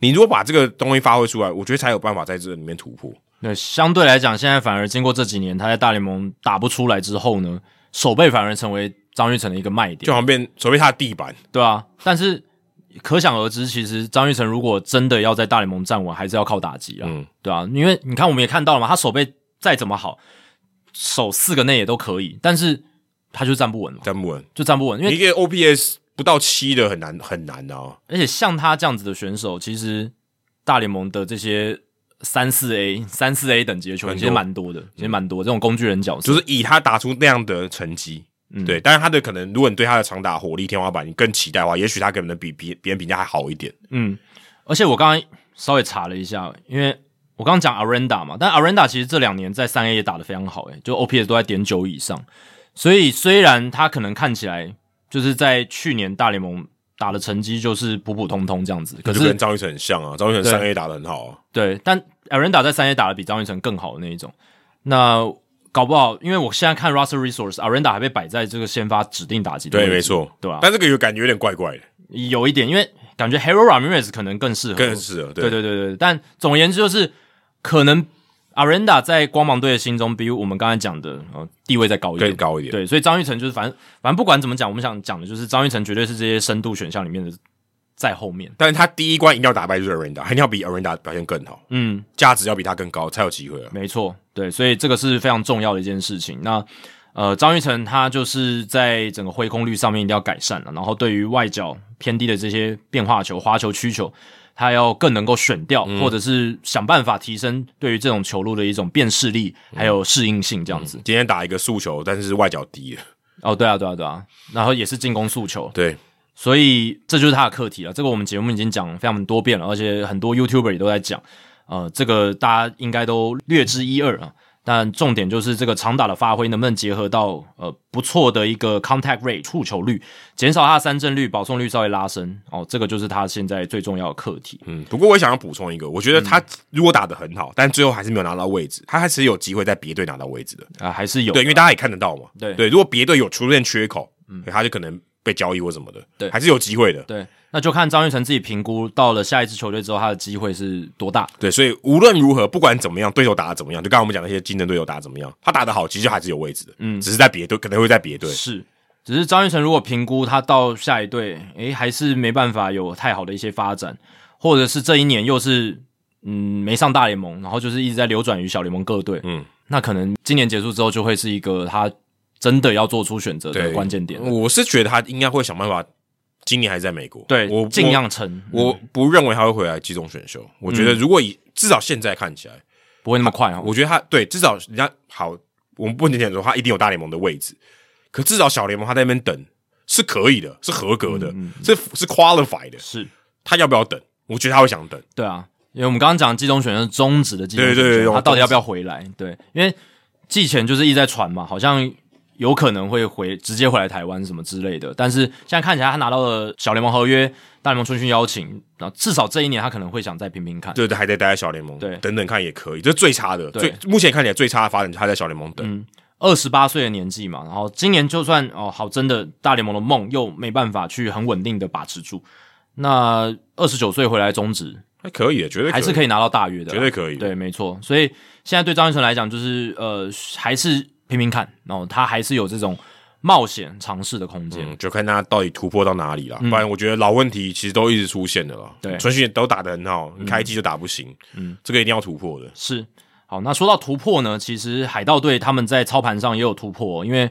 他们又签了一张延长合约，跟他们的投手 Mitch Keller，呃，也算是也不能说很年轻了，二十七岁，算中生代的投手，签下了五年七千七百万美金的合约。那这张合约呢，其实包含了今年他避免了薪资仲裁的薪水啦，五百四十四万美金，所以新增的合约算是四年七千一百五十万。那从二零二四到二零二八，这样这五这五年的约，二零二四到二零二八。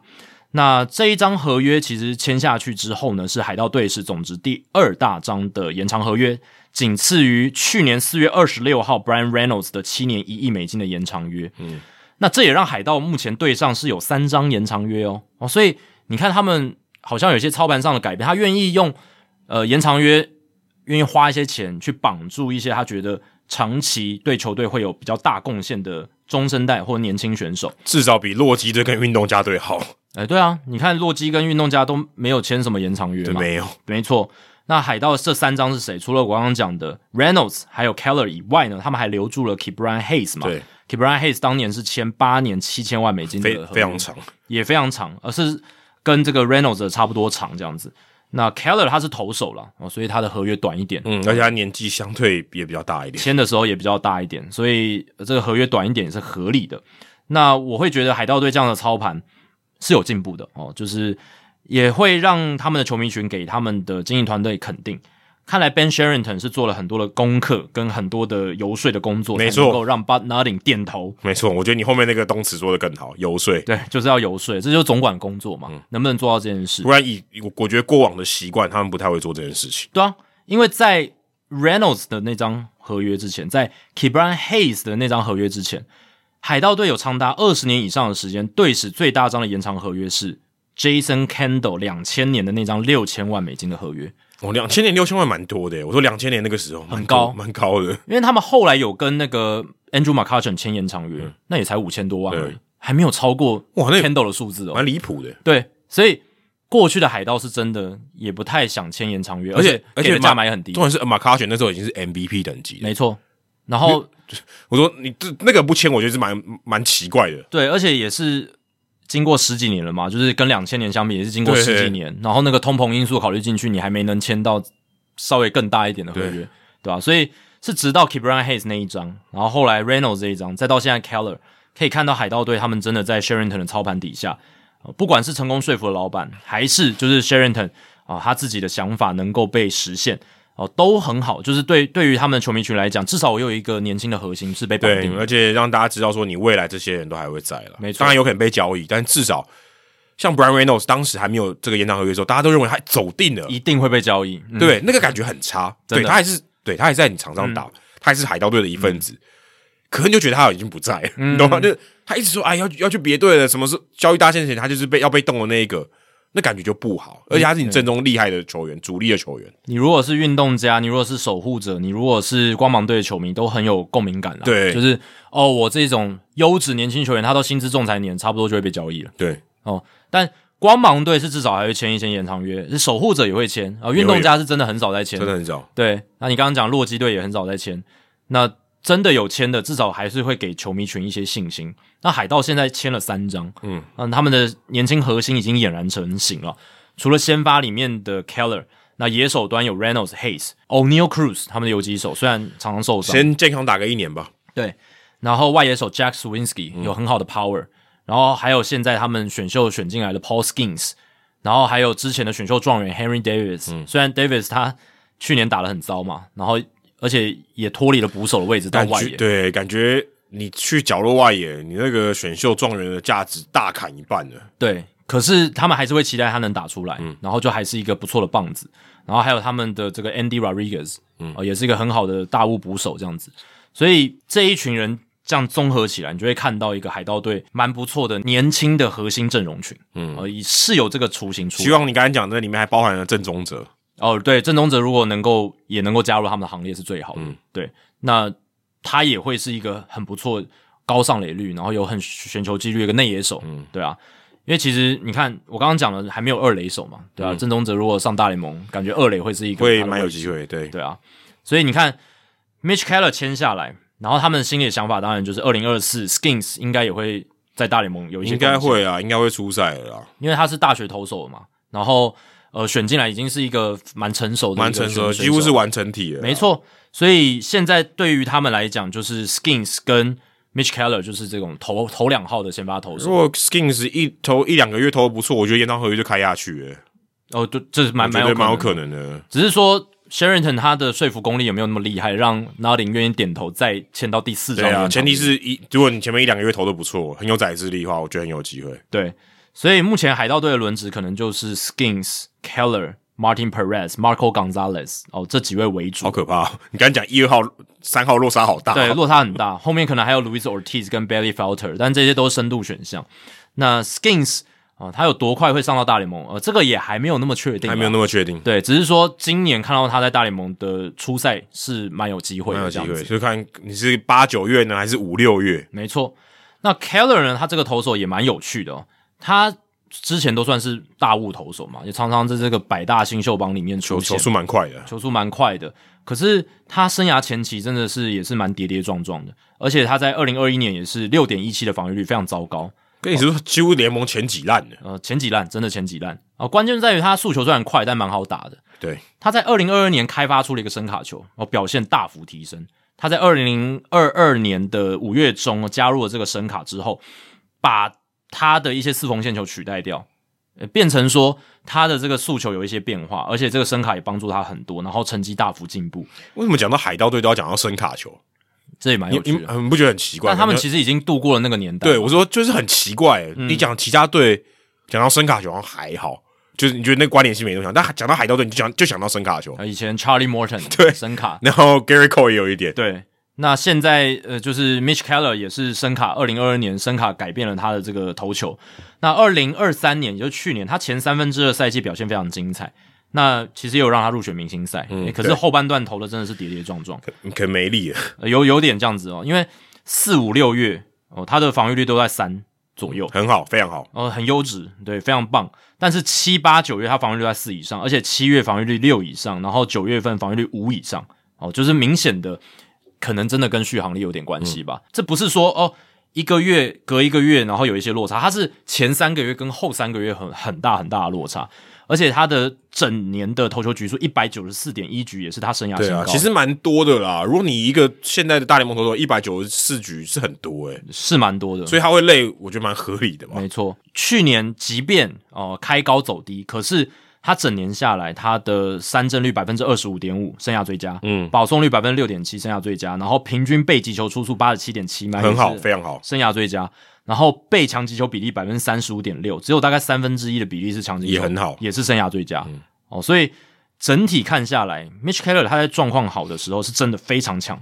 那当然，呃，高低起伏的一些变化可能跟续航力有关，可是整体数据下来还是不错的哦。所以这也是为什么海盗队会想跟他签下这张延长约的主因啊，就是看好他接下来的表现，应该防御率三点五到四。然后稳定将二三号的这种先发，重点是，哎，吃的局数还不少，没错，这很重要。然后整体而言，你看这三年相对健康，嗯，啊，这些都是他们看好的一个点啊，这些都很重要，都是你要让球队愿意去按下哦，签下这个延长约一个很重要的点。而且相对起来，他年纪也比一般的这种说签延延长合约的球员来讲，投手来讲大蛮多的，嗯，二七岁，其实都快接近自由球员市场的这个年纪，是对啊。只是说，嗯，海盗呢，他们在过去的历史上，他们在投手养成上，其实能力堪虑啊。你刚刚讲嘛，好像都跟声卡球有关，但声卡球是真的能让投手呃长久进步维持的一个关键吗？好像至少这十年的验证并不是如此。对啊，你说像其实越来越多诶 c l a y Holmes 应该是最近这一个例子的吧？对不对？你看离开海盗就变成王牌终结者，对啊，Gary Cole 更不用说，对不对？Tyler Glasnow 也是，Jameson Taillon 也是，Joe Musgrove 这些全部都是。Musgrove 待一下下，一开始在太空人，但是他也算是，他也是，啊他绝对也是啊。所以你看，这些人都在海盗队都是备受期待，但都投不出来。我们之前有讲过，其实声卡球在这几年有恢复它的一些威力跟流行度哦，就是一些可能物极必反的情况。哦，当然那些前提都是在于说，哎，你要搭配你的球种啊，你要搭配你的一些投球的状况来增加你这个声卡球的球种。嗯，也包含大鼓，它也加声卡嘛，对不对？对啊，你觉得它如果差没有效果，干嘛加？对，那可能十年前那个时候，可能是海盗队比较盲目在追求声卡的这种呃效用哦，他可能想说，我多制造滚地球，提高解决打者的效率，哎，对于我投手的续航力啦，表现上会有比较大的一些帮助，这样子哦，当然。有几年是成功的，可是联盟也会做出调整，也会调整，打者也会做反应，哦，所以这种东西就是调试跟变化，反应能力很重要。那海盗队在这一块，好像这十年来他的反应就是比较慢，或者是说他们在判读一个投手他能力哪里强，应该要去开发哪些能力，或者是要增加什么球种。哪些球种应该用的更多？嗯，这些上面好像做的不好，所以可能一些 gameplay 上面做的真的不好。对啊，所以你看 Gary Cole、Tyler Glasnow、Jameson Taillon、Joe Musgrove，然后 Clay Holmes 这些，在海盗队呃都是蛮受到重视的一些大投手。诶，结果呃到了其他队表现更好，嗯，而且那个落差是很大的，很大啊，很大就是那种有那种开窍感哦，到其他球队对，开窍，而且还不是什么我因为受伤我在海盗队投的真的不好，对对，不是这种的。没错，他其实，在海盗队都是初赛都还算相对稳定的，他一到别队真的突然开窍。那 Keller 算是在海盗开窍哦，只是说这开窍是维持了多久？嗯，他是不是只是两年行情？对，但是这个续约还好，这个价钱还可以。没错，是球队负担得起的，算很便宜的一个价码这样子。那海盗队目前团队薪资还是很低啦，呃，去年七千万，呃，今年八千一百万，八千一百万什么概念？全联盟仅高于运动家，呃、第二十九名。啊，当然，今年这个数字还是浮动的嘛，八千一百万还不可以再增加还不是定案，对，但是也但恐怕也很难，但就很少，很难，恐恐怕也很难大突破。对啊，对啊，对啊，所以对海盗来讲，我们刚才称赞过了嘛，就是他们在愿意签延长约这件事情上，可是他们绝对还有进步的空间，就是在投资上面，然后还有在阵容补强上面。因为以他们现在的整个战力来说啦，就是就竞争力来讲，即便是在国联中区，也还是看绿啦，也还是看绿。我现在在看这个二零二四年，就是 FanGraphs 他们的胜率的预测，然后还有这个季后赛率。海盗队目前百分之十七点六的季后赛率，还是在国联中区垫底，我还有十七点六，哎，有十七点六。其实会有这十七点六，也是因为国联中区整体战力比较差。对，我说这样还有十七点六，对啊，对啊。那他们被预测的胜场数大概是七十七胜、七十八胜，哎呦，还还可以，还可以，还 OK。然后，但是还是在国联中区后段班哦，就是后面的位置，对吧、所以对于海盗队来讲，我是觉得 Bud Nothing 还是可以再让他的口袋里面更多的东西出来了，然后来帮助这一支球队这样子。我最近看到 Athletic 上面有一篇，我觉得写的蛮好的。然后我看那个 Tyler Mount 他也有转，他有转贴，嗯。那他是因为看到这一篇，他觉得很像洛基队，嗯。还有这个这一篇，我觉得内容蛮有趣。他讲 Why the Pirates keep losing，就是为什么海盗队一直输啊，输了一屁股。他的结论是 Comfortable being mediocre，就是可以接受是一个烂队了。嗯，mediocre 虽然讲的是中等，但是在这边就是讲烂队的意思，就是说老板啊、管理阶层他们可以接受海盗队就是没那么强，没那么有竞争力。我看到里面，我觉得特别想要拿出来讲的是一个，里面有提到一个数据，我觉得蛮有趣。二零一二年就是这个 Gary Cole 跟 Josh Bell 这个头前两轮选到这个这一届以后呢，他们的选秀几乎没有任何斩获。嗯，二零一二年哦，过现在已经快十二年了，其中里面有超过这个 Baseball Reference WAR 值超过一的，只有四个人的。嗯 c a b r a n Hayes、Mitch Keller、Kevin Newman 跟这个 Jared Triolo，就是四个人。对，二零一二年到现在选了几百个人呢、啊，没有几百个人，一百个人一两百个人呢、只有四个人 WAR 值超过一，然后有两个人已经被签延长约了。非对，但是你就想这非常可怕。对啊，就是选秀上面表现并不好啊，所以这也是呃 Sherrington 被找来一个很重要的功课哦，就是他怎么样在这几年间，然后去让他们的选秀可以有所进步。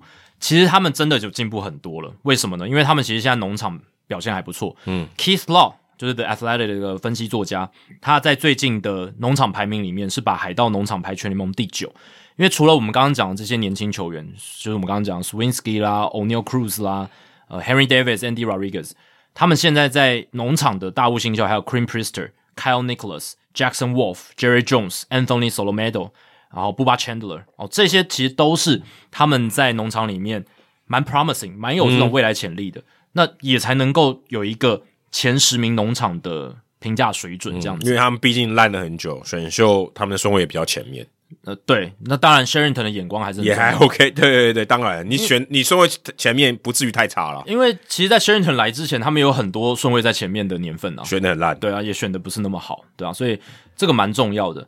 然后我刚才忘记提到 Keller 这张合约，其实是有一些可以类比的合约哦，像是 Pablo Lopez 跟双城在一年前签下的延长约，四年七千三百五十万，哎，就非常接近，嗯，非常非常接近。但我觉得 Lopez 应该好一点。呃对他们都是这个薪资仲裁年在第二年到第三年的球员，还没有到自由球员市场。那在这个关口的时候签下这个延长约，Lopez 当然是更好嘛，因为他年份少一年，是总值七千三百五十万，所以平均年薪是比 Keller 高出很多的。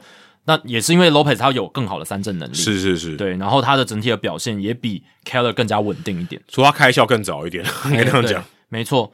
然后还有另一张是 Cal Freeland 哦，他也是在这个薪资仲裁第二到第三年有跟这个洛基签下延长约，哦，这我不知道哎。对啊，五年六千四百五十万美金，哦，就比 Keller 价码低哦，但是那是几年前的事情了，对，所以考量到通膨这一两年了。对，所以考量到通膨的话，可能就是差不多。嗯，哦，就 Kyle Freeland 这一张是蛮可以类比那。Freeland 就好好像投好那一年而已，呃，对啊，谈续约那一年。高峰期，对不对？逢高的时候，诶能够跟球队签下延长约，对吧、所以，但我觉得 Keller 跟 Freeland 某种程度上也有点像嘛。哦，就是刚上来的时候投的不是很好，诶、然后开窍的感觉。嗯，但是 Freeland 后来好像就没有就没有维持住也，没有维持住。那 Keller 能不能维持住他？有受伤吧？Freeland 有受伤，因为都是年轻投手嘛，都算还没有到三十岁的投手啦。嗯对，中生代还没有到三十岁的投手这样子。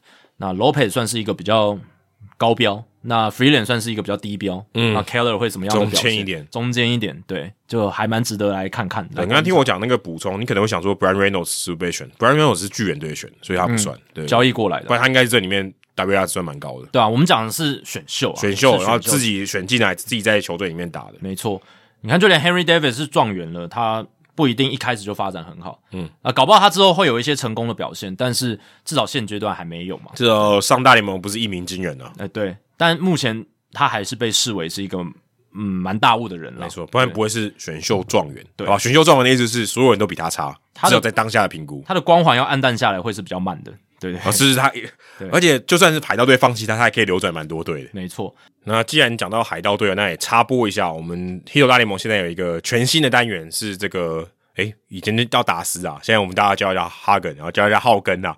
他在 Hero 大联盟这边呢有一个新的单元，叫做航海日志。他每个礼拜会更新六次，但我会一周统一上一次。他就会聊一下哦，他在呃匹兹堡海盗队小联盟哦这一整季的一些生活的点滴哦，有一部分是生活，有一部分是他在球队里面看到的事情，或是听到球员在聊什么，他都会在节目中跟大家分享。啊大家如果有任何回馈的话，也欢迎到我们的 Hito 大联盟社团跟他互动。好，那接下来我们要谈到的一个话题是另一支球队是天使队。那 Mike Trout 最近有谈到了他对于交易的看法，因为呃，自从大谷离开之后呢，呃，很多人都在分析说啊，天使是不是要重建啦？重建的话，是不是要交易 Mike Trout 啦？那其实 Mike Trout 的交易传闻从呃，其实这两三年都蛮多的，蛮多的吧？，对，一直都蛮多，就想说因为大家就前提就是大家不看好天使队嘛。啊、其实也不是传闻，应该是说大家鼓吹天使可以做这件事情之类的哎、对对对，或者说有人想要制造这样的风向没，错，因为要交易他没有那么容易啦，他合约很大张嘛，很很难的。而且这几年他的这个表现又不是那么的，应该说表现还是很好，可是是有一些衰退，然后再来就是有很多受伤，跟跟他巅峰比，对，跟他巅峰比，就是他的标准太高了嘛。他 OPS Plus 打一百三，大家都觉得是衰衰退，哎、不行，，我觉得他真的是，他他就是当时是联盟最强的球员，全世界最强，对、他的标准一定要比，他的标准一定跟大家都不一样。对啊。那他现在合约年薪是三千五百多万美金，然后一一路到二零三零年，而且有完整的不可交易条对，款。这是最重要的关键。没错。那他最近接受这个 Jeff Fletcher，就是天使队记者，然后还有就是 The Athletic 的 Sam Blum，他们都是呃天使队的消息的第一把交易。接受他们访问的时候，他就有讲到说，呃，他会觉得如果选择登出，如果选择被交易，反而是一种逃避啊嗯，Easy way out，，easy way out，就是好像哦，你们说哦，我要解决我现在在天使队好像进不到季后赛这个问题，我会觉得这样选反而是太简单了，太有点逃避心态。就是跟女朋友吵架，最好的方法就是分手，就有点像这样。嗯嗯，这好像分手就一切问题就解决了。哦，对，对他讲，可能他他他的想法可能就是这样。对对对对对，但他对他来讲，他其实还是想要在天使队，然后去看能不能拼到季后赛拿冠军这样。他说还是要复合，先复合再说。哎、他也就不算复合啦，没有分。他还是比较高的一个对自己的道德操守嘛，对或者说对于这个球队的忠诚度啦。他觉得忠诚度胜过一切。没错，对吧、那只是这个就会让他的球迷有一点打抱不平吧，就是会觉得有点不舍吧，或者是说，不要说他的球迷好了，就对于棒球界或者对于大联盟觉得有期待的球迷都觉得这样不好也。是一个损失哈。就是你看不到 Mike Trout 在季后赛出赛，很多人都讲有一个言论嘛，就说天使队浪费麦特尔的青春嘛。嗯，你在他强的时候，你没给他舞台嘛？我说舞台季后赛舞台，你没给他舞台嘛？嗯，你没有受到这个机会，你就浪费他的青春年华。嗯，虽然你如果以名言名言堂的角度来看，他一定是名言堂球员，这跟天使队有没有浪费他根本没关系。嗯，可他就是没有办法让更多人看到他的才能。嗯那 Perry Minasium 天使队他的总管已经说天使不会重建，好，但是球队的老板 Artie Moreno 最近有说他们会降低球队的薪资，在今年降低球这不就队的薪资自。打脸嘛？对啊，这就很冲突、很矛盾嘛。虽然某人有说完之后 m i n a s i m 还是说我们其实还是没有要重建，可是这样子的一个来回，这样子的一个公开的发言，就还是会让人觉得你天使到底要干嘛？而且天使队今年的一个状况是，他们在休赛期补了很多牛棚，我们之前有分析嘛，就是包含 Robert Stephenson、Matt Moore、Luis Garcia、Adam Simber、Jose Cisnero，哦，就是很多的牛棚补补了一半了，可是先发投手跟打线的一个状况是没有什么补强的、啊，几乎没有啊，几乎没有，啊有有集战力的几乎没有。对啊，所以这个就你会觉得他们在二零二四年还是没有什么竞争力啊，老实没有加分啊，就是大扣分的时候，大股一定大扣分。对，少了大 大扣分，呃，票房上面也会受到很大影响，然后收视率还有大家对他们的关注度应该会直接化整为零。几几乎可以预期，几乎可以几乎可以笃定了，他们的票房应该是全大联盟跌最多的。嗯，蛮蛮可以去想象。几乎因为运动家已经很少了嘛，他要跌多不容易啊。嗯那二零二四的 FanGraphs 呃季后赛率，天使队百分之十四点八，啊，比海盗队还低啊，呃比海盗队还低。然后他们的预期的胜场数七十七，也跟海盗队一样。差不多。哦，所以大家可以把他们想成跟海盗队战力差不多的球队。但你有联盟最强的球员之一，Mike Trout，、对 Mike Trout，然后当然现在对现在 Mike Trout 已经有点掉下来，但是他的他的数据应该还是会不错、啊，只要他在场上的话，对吧、你你看他们的整个打线，对吧、就是少了大股嘛，然后 Anthony Rendon、Taylor Ward、Mike Trout、Nolan Shanel 是他们的中心棒次，就、呃除了 Trout 以外，没有太值得期待的，Rendon 如果是国民的 Rendon，，就还蛮值得期待。就还 OK，但就会变成又是很 top heavy 嘛，就是还是很依其赖他其他几乎没能打的，其他几乎没没有什么那种可以让你期待有很稳定输出的。我只能就赌一把 Joe Adele，不知道赌了多少年了。对啊，所以嗯，Mike Trout 不知道诶、他心里我相信很清楚，天使队是不太有什么竞争力的。嗯但是我觉得他是想给天使球迷一个交代。还有，我觉得给管理阶层一点压力耶。他告诉你说我要来解决问题，你要不要跟我一起解决？我都愿意递出这个橄榄枝，说，诶、我对这支球队很忠心。对啊，就说哎、我没有要要闪哦。对啊，那那球迷也听得到，对不对？那球迷就会给老板压力说，他都没有要闪，那你为什么不补？那你是不是要对啊，给我一些回馈嘛，对不对？我我身为看板球星，我身为这支球队的招牌，我都愿意这样子出来喊话，然后给球迷，诶、给甚至管理团队一些安定感。嗯诶、但是呃管理团队这边或老板好像，呃管理团队可能是真的也想赢啦，但是老板好像不太领情哦。我就没有钱花啦。对啊，莫莫雷诺就说会降低团队薪资这样子，对，这样就不太理想了，因为他们现在目前二零二四年的推估团队薪资一亿七千三百万美金，也里面有大部分都是 m i c h 贡献，呃，对，哦，Mike Trout 一个人三千五嘛，然后加上忍动，忍动也三千五。接近四成了。呃，两个人就七千。对，那去年他们的团队薪资是两亿一千五百万美金，哦，所以今年真的到目前为止是少很多的，少很多，少了大概四千万，少了大股啊。对啊，然后距离这个二零二四年的奢侈税线第一条两亿三千七百万美金，其实现在一亿七千三，也还是差很多哦。如果是看奢侈税的话，一亿八千八，也还是差了大概四千万左右。搞不好可以补个 Blake Snell，最近有在有在传。对啊，天使队是有在这个交哦，易，这个如果签约签下，Blake Snell 的话，这个刚刚那个的舆论大反转，对，就是会好好很多啊、至少告诉你说，我老板 Marino 是愿意花钱。呃战力上可能大概会从一个七七胜的球队，大概变成五成胜率的球队。对，但是舆论大反转，因为他认为你要拼。舆论是比较好，对舆论是比较好，而且会觉得是对 Mike Trout 喊话的一个回应啊，就说，诶，我觉得交易是一种逃避，呃，很最简单的解决方法，所以我要继续留在这支球队，我给大家信心，给球迷信心，这跟 NBA 现在差超多，对吧、他可以可以说 Kevin Durant 的极端版，另外一边光谱两端。那棒球巨星说话，呃，在大联盟里面好像影响力没有那么大，没有那么大。对啊，特别如果是这种团队喊话，嗯、老板会听的其实很少。啊、很少。Trade Me 的这个情况很少。对啊，没有什么太大球员没有什么太大的话语权啊，跟 NBA 相比，对吧、所以如果真的天使队签下 Blake Snell，诶，就会被视为是对 Mike Trout 发言的一个回应，而且 Moreno 也稍微会被比比较洗白一点点啊。对，所以如果现在我是 Boras，我一定狂抠天使队。嗯，我好，你要 PO contract，我们来谈谈看看那个枕头要多高，对不对？你可以谈啊，对不对？对啊，天使也还有薪资空间嘛，我对啊，你可以谈。我说好，你要让他可以买断，可以啊，对不对？嗯，那我们来看可以多高。没错。那在聊完这个天使队之后，我们也来看一下，就是一些在异动上面有出现的球员。那包含像 Eric Hosmer 的退休，还有柳贤镇回到韩职，然后这是过去这个礼拜比较大的一些异动的新闻，这样子都突然都离开大联盟了。没错，都离开了大联盟。那 Eric Hosmer 他是选择退休了，现年三十四岁一个选手，他的合约其实到二零二五年才到期啊，八年一亿四千四百万美金啊，但是就是呃，可能也没有球队想要签他，他自己也觉得可以退休了，但他还在领薪水，这蛮厉害的。他他虽然是退休，但还有在领薪水。对啊，就是包含呃教士队给他钱，然后之前红袜队也有给他钱，对，因为红袜队是把他释出了，等于就是要吃下他应该要付的钱。没错。那教士队把他交易到红袜的时候，也有一些就是呃薪水上面的，红袜队是付当时的这个最低薪资，对对对，但是他最低薪资还是要付啊。对，最低薪资还是要付，然后教师队是付他这个剩下的这些薪水这样子。对，然后呃，Hosmer 他三十四岁嘛，然后去年五月被小熊释出之后就没有球打了。那他过去最知名的就是他在堪萨斯皇家队二零一五年拿下总冠军，那个回本垒扑垒，对，然后两年之后，二零一七年的时候，他在世界棒球经典赛代表美国队，哦，也有跟着美国队一起拿到冠军，拿到冠军。然后在二零一六年的时候，他在明星赛还拿下 MVP，然后生涯有拿过四届的金手套奖。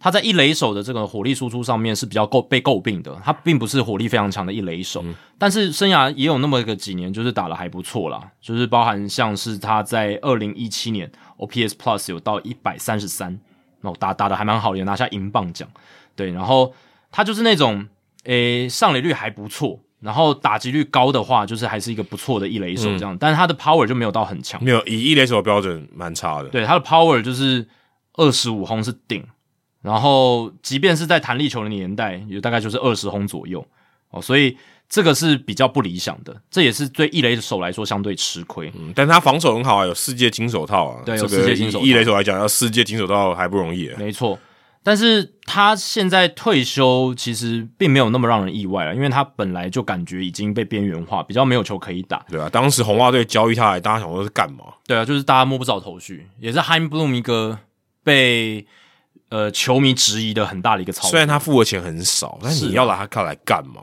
对啦，你你不用付什么钱，可是你也不一定要把钱全部丢到水里吧。对啊，对啊，但是钱是很少，但是对，但就是不懂得为什么你还放弃掉一些人呢、对啊，他没有未来，还放弃掉一些小联盟球员。他没有未来性，然后你也知道他他的打击成绩不会太好，嗯对啊，所以而且年纪也已经超过三十几岁了而且最后你还把他直接释出，你也没什么耐心。对，后来就是二零二二年十二月的时候被红袜队直接 DFA 释出这样子，对，就是让人很摸不着头绪。那这个新闻另一个主要的点是在于说，Hosmer 他退休以后，他要跟他的朋友合伙成立媒体公司。他其实现在已经在主持一个 Digging Deep 的 podcast，、然后这个节目，虽然我们晚辈，对我们的晚辈，他现在也是 podcaster 啊，Digging Deep，他意字面上意思就是说我挖内幕，嗯，你可以挖内姆，大联盟哇哇哇之类的，然后对，跟新闻哇哇哇，呃对，就是 Digging Deep 嘛，就是挖深一点。但是也跟他的一垒手有关系啊，因为他又要捞球叫 dig，对对对对对，就是他捞的可以很深这样子。那他的这个合伙人呢，是他过去在小联盟的队友 Anthony Serratelli 啊，他们成立了这个媒体公司叫 Moonball 月亮球月亮球 Media、Moonball Media，不得不这个我就不太懂他的梗是什么了，嗯，是打得很远吗？还是怎么？有可能，嗯但是 Moonball 没有这个说法嘛，嗯对不对？对，不知道他们的梗到底是在哪里这样因。为我们讲你讲月球就是 Moon 就好了，不用强调 ball 嘛，对不对？反正他们成立这个媒体公司呢，就要产制内容。那他们内容呢，会主要聚焦在原创，而且尽量是没有那种剧本写好的这种谈话性节目这样子。讲就是 podcast 啊没错，那每周的 podcast，然后还有社群媒体上的一些内容这样子。那他们现在这个 Digging Deep podcast 就是他们主要的产品。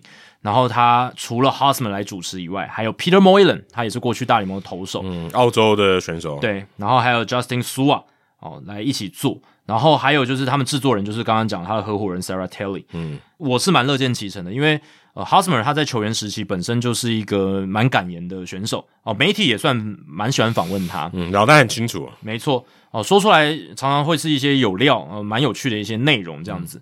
那再加上 Sarah Telly 他本身是一个在媒体这一行也可能干了蛮多年的而，且也是棒球人啊，以前是 Hosmer 的队友，对小联盟的队友，对啊、超过十年的在这个媒体这个产业的一些经验，这样子。所以 Hosmer 他就是说，诶，觉得一拍即合，然后可以来做这样子的内容，而且他非常喜欢分享很多有趣的故事。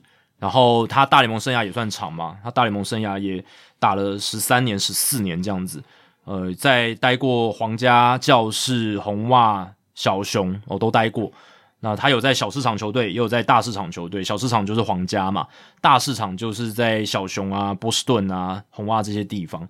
所以他说，这个 podcast 是他自己呃可以很享受、很很享受这个节目的制作，同时呃希望。可以为大家带来一些很深度，呃，或者是那种大家想听的一些内幕，在大联盟棒球里面的一些内幕消息，这样子。对，因为其实，但他已经退役了，但是其实以现役的这些球员来做，真的要做的好，我我现在其实想不太到。嗯，所以现役之前 Colin McHugh 有做，他在现，他还在现役的时候，他在打的时候有，可是他也没有没有持续嘛，他在个体户在做。嗯，那你像这个 Paul George、German Green。在 NBA，他们还是现役球员，还在当打之年，他们就有在经营这个了。而且他的做法，我想跟 Hosmer 应该是蛮类似的。嗯，或像这个 Travis Kelsey，大家有现在看 Taylor Swift，她男朋友嘛，跟他的哥哥 Jason Kelsey，他们也有做 Podcast，他们都在当打之年，在他们这个还在球队的时候，他们可以，虽然我觉得已经蛮没有顾忌的去聊这些东西，他们也等于算是有更多的商业结合，也不是球队的节目，对不对？嗯，一般你可能想说啊，这些。球员去上节目，可能叫什么兄弟？你来说啊，都是球队的节目啊，对不对？他还算是一个球球队的这个行销的框架下面。可是，如果今天你是自己开节目，然后你可能去找你的，不管是敌对的这些你认识的这些球员，或者自己同队队友，或甚至可能是呃运动产业其他的人，其实这对对于说听众来讲是有蛮多不一样的收获，因为新闻通常都不会报这些嘛。而且你看。其实你现在看很多新闻，现在有些也会引用 podcast 的内容，没错，其实蛮多的，很多 foul territory，但他这个不是这个球员在主持，但是也有很多内容，就是他访问球员嘛，然后这些内容被拿出来当新闻话题，对，这种也蛮多。所以如果 Harsman 他可以持续的做，而且他真的可以找到一些愿意跟他聊的这些现役的球员或者退役的球员，我相信对于大家的这个。可以对于棒球的内幕可以了解更多，我觉得是件好事。对啊，他提到了一点，就是很多球员在接受主流媒体访问的时候，他没办法讲的那么自在，然后有很多提供的内容不是那么的深，这样子，他也有一些顾忌了。对，有些顾忌，但是他会觉得由 Hosmer 他自己，然后或者是他们这个 Peter Moylan 他们这样子的一个团队来访问，他们可以让球员更解开心房，然后信任感更够，然后也可以聊得更轻松自在，就像台北市一棒球场一样。对啊，可以。不管是让节目更有料，或者是更有娱乐性啦，就是球员之间的聊天总是可能会比较嗨一点，比较有共鸣感，或者是比较能够放得开，嗯对啊。而且他也谈到说，N F L、N B A，你刚刚讲有很多球员出身的媒体网红、媒体红人啊，虽然他可能球员的身份更红，但他在媒体界也也小有名气了。就是像 Paul George，你刚刚讲的 Draymond Green，那 N B A 还有个 J J Redick，哦，Redick 他已经退了，他已经退了，他之前他也是球员啊，他也是球员，球员之前就在做，而且他做的很多，他不止当。这种就是 podcaster，他还当球评嘛，对吧？那你说球评上面 NBA 有很多退役的球员的球评也很知名嘛？你说像那个 Richard Jefferson，那他也是球评当到很有名气这样子，对啊。然后像之前也有看到各式各样 Gilbert Arenas，然后他有他有做对，他有做 podcast，他有他有做 podcast，但相对起来他的 podcast 我觉得红的程度不及 German Green 跟 Paul George。嗯。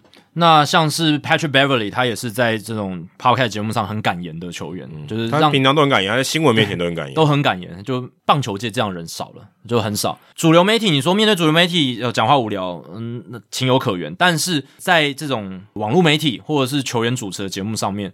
其实好像能够制造出新闻话题的，在棒球这边也是偏少。对啊，其实我像我知道，Ian Happ 有在主持 podcast，可他的话题性就差很多。我从来没看过任何的报道是从 Ian Happ 的 podcast 里面出来的，就不够有料嘛？就比如说是很觉得很一般的访问，或比较安全牌，对安全牌。对，所以对，当然也不是说一定要什么很新三色，但是我觉得你长期的做，你还是可以拿到一些东西，拿到从这里面得到很蛮多东西。其实 NBA 那些也不一定是新三色或很暴力，他他就是讲出他心里。的真心话，真心话，我觉得就是他对某个球员的看法，对不对？然后他讲的比较露骨一点，比较真性情一点，或者是他直接很直言的去评价某个历史球星的高低或者什么的，然后说哦谁谁谁比较强或什么的，这种会有争议性，会引发呃一些质疑或引发一些话题的言论，在棒球里面还是真的比较少。那或许是因为主流媒体访问球员不不愿意去得罪人，或者是不愿意引发轩然大波，他就说法比较保守。但是我觉得像 Hosmer 这种节目，或者是当然 Trevor Bauer 因为是被贴了一些争议的标签，所以他有一些访问或者是他有一些内容并不会越上主流这样子。但是如果是 Hosmer 来做的话，对不对？就可以搞不好有更好的这种推波助澜的效果。就跟他愿意做多久了。对啊，对啊，对啊，这个还是有蛮多潜力是没有做很久的。没错，因为 r k 真的，我们当然很知道，我我觉得我应该蛮有资格说这个话，就其实真的没有那么好赚，但他赚很多钱嘛，他八年一亿四千四百万美金的合约，跟对他他应该是不是为了钱，对，他就不是为了钱哦，所以钱应该还好，对，钱应该还好，但我觉得如果你反我反而觉得这样更难。哦，因为你钱不是你的成就感来源嘛，你你你要有更高的成就感了，哦，对啊，但是。相对来讲，我觉得就不会因为钱的现实问题，然后就中断，对对啊。但他可能觉得，哎呀，做做起来跟我想象不太一样。但你看，David Ortiz、Ara、Frank Thomas 这些，他们也做了好多年了，就是球评的部分。对，那球评我觉得曝光还是不太一样。是不一样。球评对他们来讲，相对起来，我觉得这个外就跟你讲，外部性会更好，大家会看到他，他会有更多的机会。但他看起来是个体户，比较比较难一点。搞不好 Hosmer 他就是很 enjoy 这种个体户，很。可以，就是不用那么制式化，因为你在电视上可能还是虽然 Ortiz 已经很放得开的啦，但是我觉得在 Podcast 上可以更更有自己的风格，同完全同意，但就看他能做多久。没错，像周思琪就有做嘛，虽然周思琪甩电台是比较不太在自己在主持，但如果你想他如果在主持的话，其实也跟 Hosmer 这种我觉得蛮像的。嗯，对啊，所以就也希望说，诶，台湾这边未来也许也可以有一些更多，我觉得会。对，在我们做一千集以前一定会有。一定会一开始可能会是退役球员出来做，对，那也许有一天可以发展到现役球员都可以来做。呃，冯胜贤就有做嘛，对啊，对啊，嗯，对啊。但我觉得以后现役球员，我觉得在我们做一千集之前，应该就会有，这是有潜力的哦。嗯，呃，这是一个我觉得在台湾 podcast 界尚未被开发的一个领土。对对对对，很多可能我们讲的嘛，因为可能这些球员刚出生，有可能刚出生。我说未来有可能当主持人的，可能刚刚出生而已，还还很难讲。没错没错，因为。如果现在刚出生的这些未来的职棒球员，他就是都是在有 podcast 的年代里面，对，他就觉得这很正常啊，稀松正常，就跟你有一个 Instagram 账号一样正常。没错。好，那另一位脱离美职体系的是柳贤镇哦，柳贤镇他回到了韩国职棒啊，虽然他本来也有想要跟大联盟球队签约，但是一直得不到好的报价啊，最后韩华英就是他原本在韩职的老东家开出了非常有诚意的合约啊。呃，八年一百七十亿韩币哦，大概是一千两百八十万美金的合约，韩国史上最高薪球员的一个架势哦，是把柳贤镇签了回去啊。当然，就是韩职史上最长最大张的合约。那如果走到最后一年的话，柳贤镇如果还有出赛，他也会成为韩职史上最老的出赛球员，四十四、四十五岁这样子，非常非常大。Jimmy Moore 也有表示，还好算什么哦，对不对？四十九岁都还可以投了。对啊，对，但韩职。我看那个报道里面，他写历史记录是四十三岁啊，我觉得有点低耶，有点低。我不知道中华之邦的记录是多少，是不是那个曾志珍还是谁啊？还是那个林仲球？对啊，还是林仲球？捕手或野手，投手应该很难啊，投手应该就嘟嘟了吧？投手真的超级难的，对。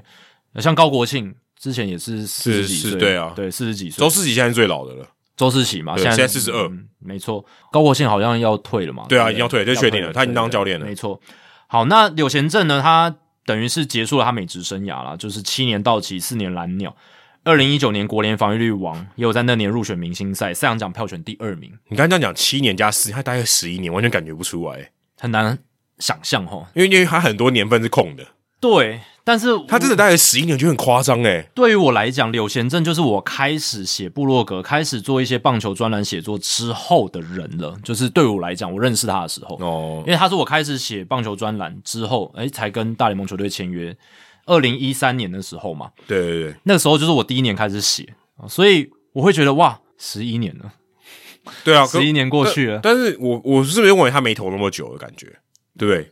他累积的感觉好像没有十一年。但我的意思就是说，他是我开始做这一行里面才出现在我生命中的人，但是他现在都已经已经要离开大联盟了，对，就是已经结束他在大联盟的生涯，对，好像照理来说不应该这么久，十几年，对，但是现在回过头来想，也觉得哇，自己原来也也在这个领域耕耘了十几年，但是他十一年只投一百八十五次先发，哎，很少，哎。哦，就是伤病很多。对啊，所以你看，真的这样讲起来，一百八十五次先发，可能很多人七年就达到了。啊，对不对？对，但现在也也越来越难，也越来越难。但是十一年他只投一百八十五场，这很少，因为这十一年里面，他投超过百局的年份也只有五年而已，哦，也只有五年，一百局，哎，其实真的不多啦，对吧？但是至少他曾经有创造非常高的巅峰，没错，在道奇队，我刚刚讲的防御率王，然后后来跟蓝鸟队签下四年八千万美金的合约，在二零一九年十二月的时候，当时是蓝鸟队队史最大张的投手自由球员合约哦，是非常厉害的一个成就，是一个韩国人，然后一个加拿大球队。那柳贤镇他其实蛮屌的是，他其实来到美职之后，他的这个四缝线球的均速一直都是在往下掉，然后到最后是均速大概八十九、八十八，可是。他其实，在生涯中后段投的也还是蛮好的哦，就是也算是蛮值得信赖的一个先发投手这样子，对吧、那软球派他的控球是相当的好，呃，一个左投手来说，嗯，控球是相当的精彩。那这一张合约里面，我觉得蛮有趣的是，其实它的概念跟大股的合约有点像，因为他的合约呢也是透过拉长年限来压低平均薪资，嗯借以减少对韩华英团队薪资的冲击。嗯，因为韩职这几年他们有这个团队薪资上限，有上限，这其实跟大联盟差蛮多的。对，但是他这个上限好像我在我看来也是软上限啦，因为他那个我看的报道里面，他是写说，如果你超出规定的金额，要缴罚款。那就是奢侈税，那那那那那那不就是软上限嘛？虽然他用的词是用 cap 啦，我我觉得不是很精准，但总而言之就是有一个规定嘛，就是你团队薪资有一个数额，你超过这个规定的数额就是要缴罚金。那其实以韩华英的财力，他们是可以签四年一百七十亿韩元的哦，就是不一定要到八年，嗯哦，但是因为如果签四年的话，平均年薪然后就会炸掉，就是。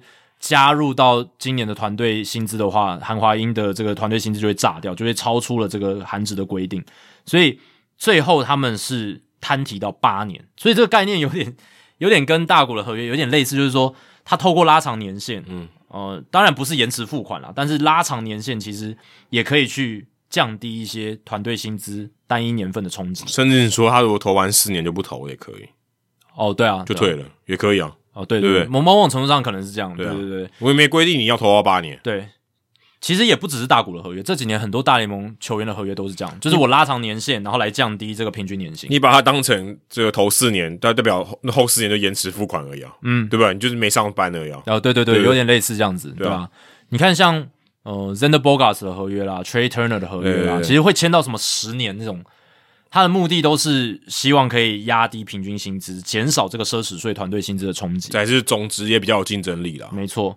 那韩华英在签下柳贤镇之前，还有二十九亿韩元的薪资空间啊，所以如果签四年就会爆掉哦，签四年就会爆掉。那在这样的情况之下呢，他们就选择了诶跟柳贤镇谈好，我们签八年。嗯，哦，虽然你到后面四年可能对球队贡献，或者甚甚至你刚刚讲有可能就提前退休还是怎么样的，但我现在三十七岁的人签八年合约，你光想不管是谁，你都觉得很离谱而。且还是投手诶、啊，你如果说是邱信手回来签这种约，那也就算了。但是他是他是投手，对啊，对啊，就说以实战的角度来讲，谁都很都说不过去吧，而且柳贤镇伤病史还那么丰富的投手，超夸张。对，那大联盟绝对不可能。当然，以亚洲职棒，不管是日韩来讲，他们对于这种海归这种超级巨星是非常礼遇的。是他，你觉得把他想他就是王建民的，没错，就是超级礼遇，礼遇到不行啊、呃可是到八年的合约，这也是有点夸张，所以我就觉得我就把它看成四年合约。对，所以他其实背后是有个运作方式的，对吧、啊，三十七岁给你签八年，嗯，那我觉得嗯也蛮不错的啦。就是你看韩职这一方面，他们也有这样子的规定，就可以来做一些讨论。嗯那其实去大联盟挑战之前呢，柳贤镇就是在韩华英嘛，虽然就是什么凤凰巢、没错鹰环巢，他在零六到二零一二年都在韩华英，然后曾经拿过 MVP 新人王，同一年，哦非常厉害。二，零零六年，对，然后呃就是曾经在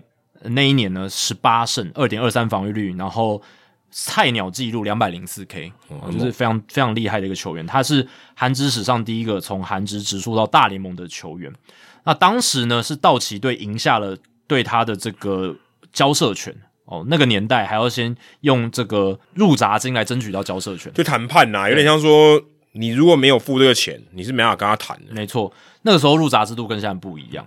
那那个时候就是道奇队先花两千五百七十万美金跟他取得这个交涉权，然后而且还可能失败，呃，对，然后最后成有成功哦，签下六年三千六百万美金的合约，所以对道奇队来讲，他们是花了六年超过五千万美金才能够签下刘贤正，现在看起来蛮划算的，是。即便他受伤这么多，那再回到说我们之前聊这种台湾中华职棒球员直属到大联盟，你看如果真的有一个 top 的球员，他可以直属到大联盟，然后获得两千多万美金的入闸金的话，哇，那个球队。有啊，这这上次就是一样的讨论。对啊，赚到炸，翻过来翻翻三倍了。可我就觉得，现在如果今天我们真的要一个最用利诱的方式，利诱这些球队去这样想，我觉得要他们有这种想象力，我觉得现在还蛮难，还蛮难的啦，真的还蛮难。因为说真的，如果你商业角度来看，你培养出一个可以输出到美国的，然后你因为入闸金，你的经济上面的这个 financial 上面获得大幅的益助，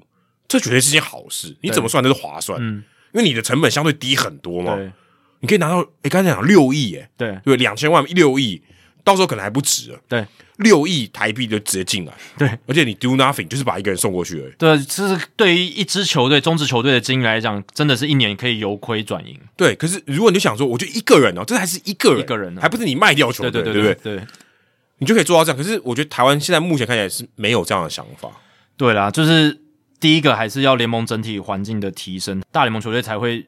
愿意试出这么大的信心，想要去签这个人，对，你就想另外一个想法好了。如果今天就像跟你讲选秀，但是也是利诱，对我刚才讲说，你把这个人卖掉，你的第一步可以说，我就花一千万把这个可能去旅美的人，我把他留下来，对不对？嗯，然后我把他养好，我卖出去的时候是六亿，嗯，你要不要做这生意？我告诉你这样，你要不要做？你一定做嘛，嗯，你一定做。我告诉你，你买一千万，你五年后你卖六亿，你做不做？我一定做，对不对？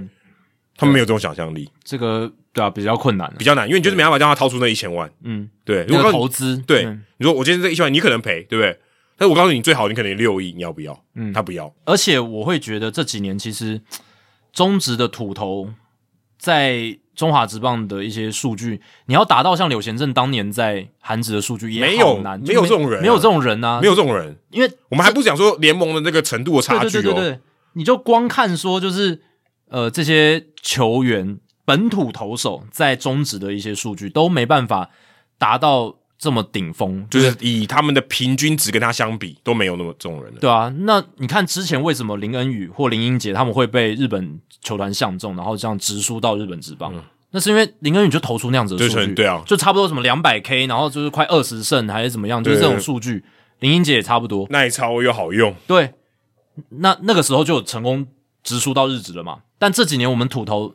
好像就养不出这种，难难，对，就是你可以投个呃，maybe 一百五十局，然后什么十五到二十胜，然后先不讲别的，我们 就我们讲现实一点，旅外回来的那些都没有这样了，对啊，江少庆、王维忠、胡志伟，其实他们都没有到那么宰制了，对啊，就差的还蛮多的哦，你说他都不是一个洋将等级嘛，对啊，我们就这样讲好，就够直白了吧，对不对？他回来就不是跟杨将同样水准的，就比杨将还差，对啊，那那你怎么可能？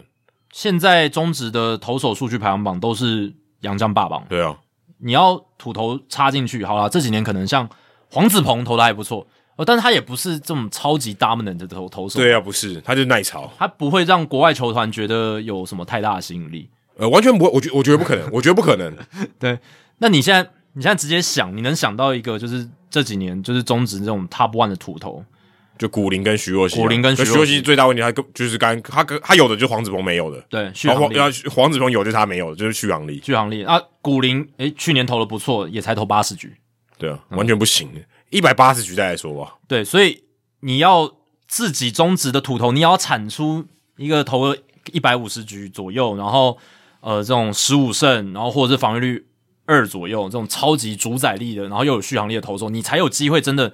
直输到美国，对，而且这个都还不讲说联盟的强度了。对对对，我们都还没，就是我们刚刚有有稍微提到，但是要先有这样子条件的球员，你才能真的让国外看球看眼睛为止。对啊，你说今天我们如果他的程度跟韩职，如果刘贤正至于韩职，跟古林至于中职，中职程度还是比韩职差的，嗯，对不对？嗯，都你假设成绩就算复制过来，人家都可能还看你一眼，对不对？对对对对，对啊，都不容易啊，嗯，对吧？所以你看这样。回头看到这一则新闻，可以其实可以延伸到非常多东西。那柳贤镇他的代表就是他真的是，我觉得他真的也算是领头羊啦，就是他他代表的是韩职史上第一个嘛，就是直输到大联盟的球员。然后由他之后，你看这二零一三年到现在有多少韩职球员直输大联盟？很多，很多。虽然后续都是以野手为主，野手为主，投手真的也蛮少的，但是你至少还有金广炫这种人对，嘛。还有金呃对金广炫，金广炫是一个嘛？对，就是不是零嘛，就是你而而且他是选择自愿回去，不然他其实应该还可以在大联盟还有位置。还能还能投啦，至少还能投，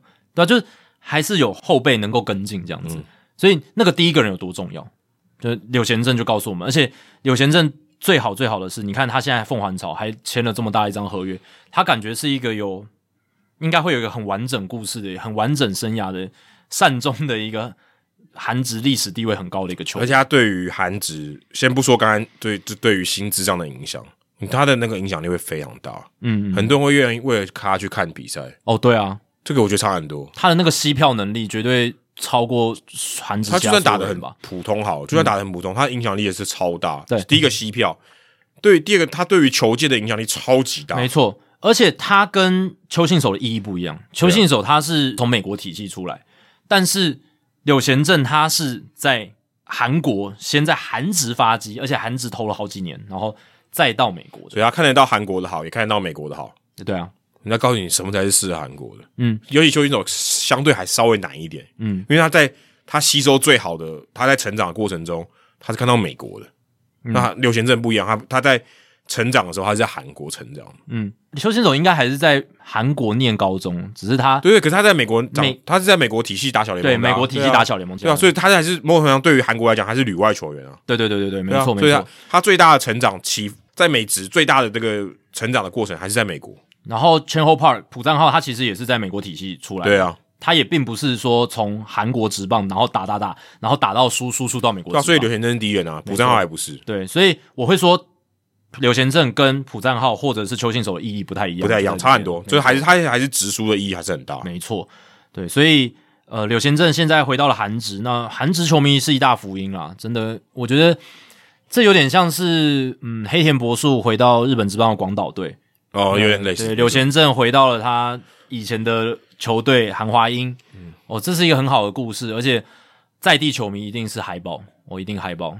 对，而且就第一个嘛，这真的影响蛮大的。对啊，我自己想象，如果我是韩华英的球迷，一定会超想去看的，就是超想看、这个。不过韩华英就是蛮烂的，以一个联盟的强度来讲，他算比较烂的。所以更想去看这个球星嘛，对，这样益对啊处更大，一这这更大，这因为原本可能票房都相对比较差。没错没错，而且你想哦，就是韩华英他本来就不是那么强的球队，他也愿意砸这么多钱，然后赢回来这一个球星。对，所以如果你刚刚又回到我们刚才讲讲中华职棒，中华职棒可能愿意付出这样的钱的还不多，就是花比较多钱，战力上面对他是不错，但绝对不会走再高再高峰了，对啊，对不对？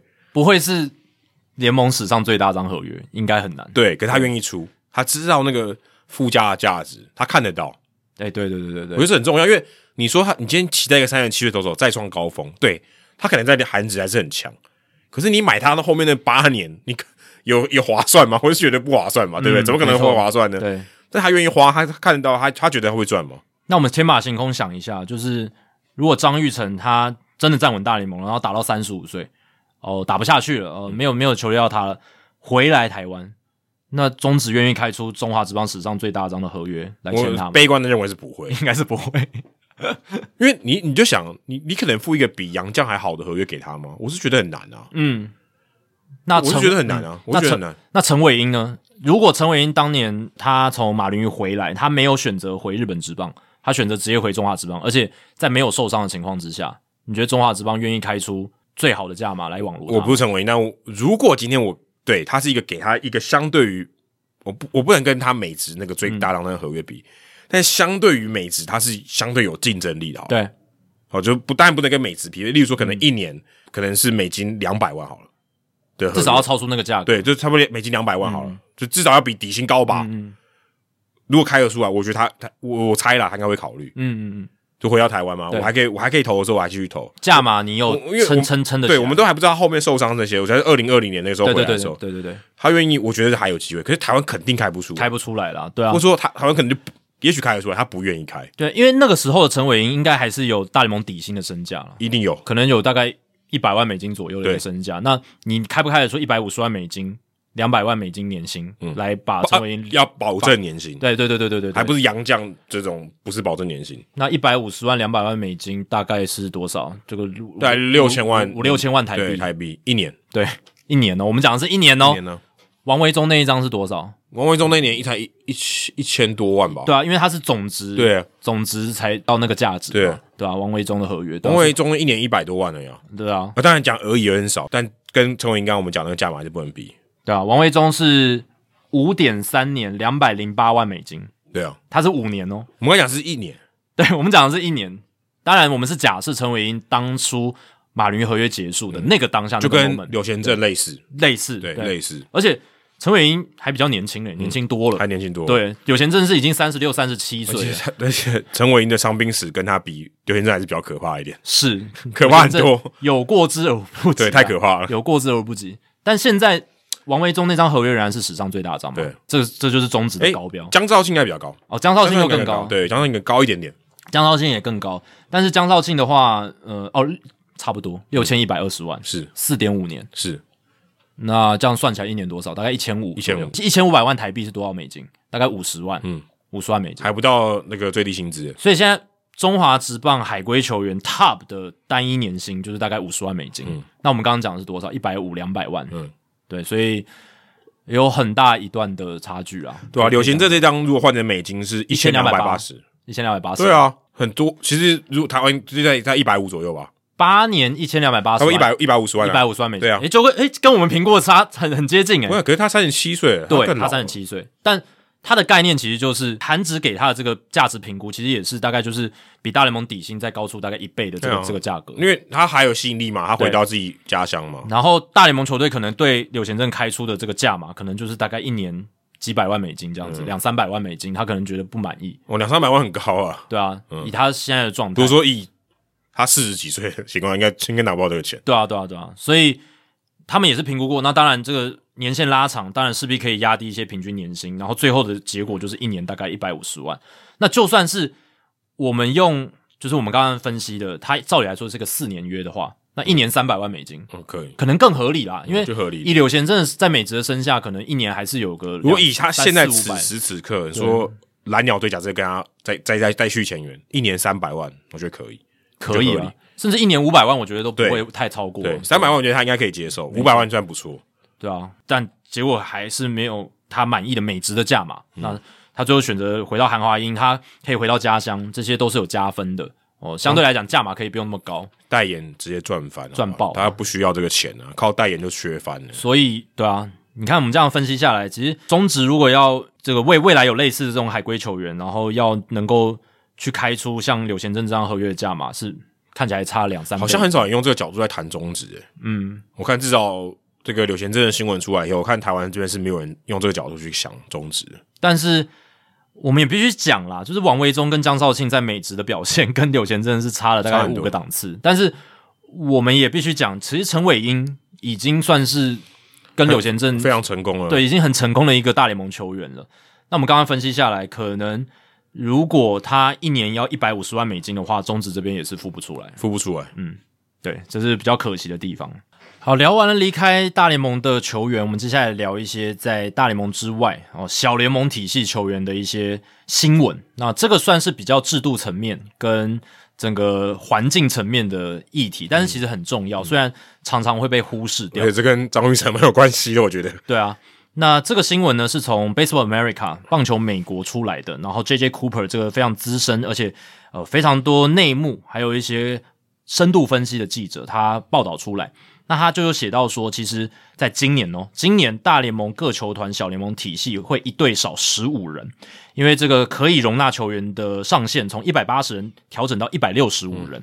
那也就是说，大联盟三十支球团的话，每一队的小联盟体系会少十五人，那加总就是整个体系会少四百五十个人。嗯，我算了一下，大概百分之八点三，其实少很多。一年哦，就是从去年到今年这个改制之后，小联盟球员少了四百五十个人，这样子。就业机会了。如果你小联盟的这个一个萝卜一个坑的话，就少了百分之八点三没。错，那也是看了这篇报道之后，我才知道哦，原来小联盟体系球员的上限在过去没有限制，是直到二零二零年的左右，就是大那个时候不是大联盟接管了小联盟吗？原本小联盟的管理单位就结束了，然后大联盟来接管，然后再加上疫情，所以那个时候在二零二一年，他们有一个新制，就是每一支小联盟球团的人数上限设在一百八十人。嗯，因为原本资源有点太少了。啊、对对对，那在更早之前其实是没有上限。你如果开更多的球队的话，你就是有更多的人可以纳进来。对，然后你一个球队可能新的联盟养超多人，然后你的资源就变得很少，你就那基地就那么大，对不对？塞那么多人，品质一定差。所以那时候小联盟球员待遇真的很糟糕。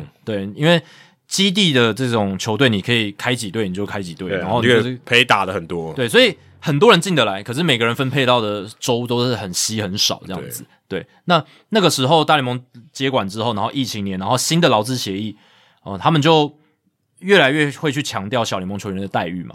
对，然后会去希望说可以提升小联盟球员的待遇，然后让他们有住房，让他们有好的饮食，让他们有好的薪资。所以其实我们这几年不是常常在聊，就是诶，小联盟现在也有球员工会，而且他们球员工会谈成了一个新的劳资协议，嗯，然后还有包含之前。有很多团体在鼓吹大联盟应该要提升小联盟球员的这些待遇，诶，结果是真的有嘛？哦，现在的小联盟球员他们已经有很多待遇上面的提升，薪资上面差最多，薪资的提升这是很有感的。球季间保证有住宿，春训也有薪资，以前没有，我觉得春训没有薪资我觉得超离谱，对，很离谱。他有在工作，诶。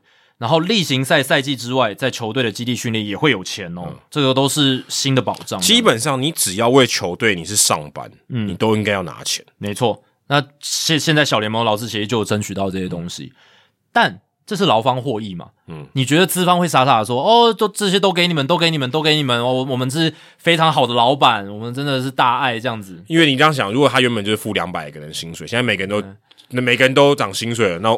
这个我的预算就这么多，那我怎么办？对啊，怎么可能是大爱的老板嘛？老板他们一定会有一些考量，跟一些我让步之后，我一定要拿回一些利益哦。所以资方他们的获得利益就是减少可容纳的球员人数哦，就是把这个上限定出来哦，我就不要害人那么多人啊。你要每个人的待遇变好，是不是？好，那那我就减少我要害的人数。对，等于说这个数目变少，单价变高。对对对，那总数差不了太多。所以劳方这边的让步也是这样哦，就是好吧，那我就给你设上限，每一支球队你都是不能再囤更多球员，嗯呃，但是呃资方就是让每个小联盟球员的待遇是变得更好，这样。名单上，我跟你讲，名单上不能囤更多球员，他如果不在名单上，他想要囤的多少都可以囤多少。是啊，但是就是就是官方的名单上这样子，所以呃现在呃选秀呢。大联盟已经有缩编很多嘛，从过去四十轮到二十轮，那现在小联盟的这个名单也经历了两次的缩编，从原本没有限制到一百八十人，到现在一百六十五人这样子。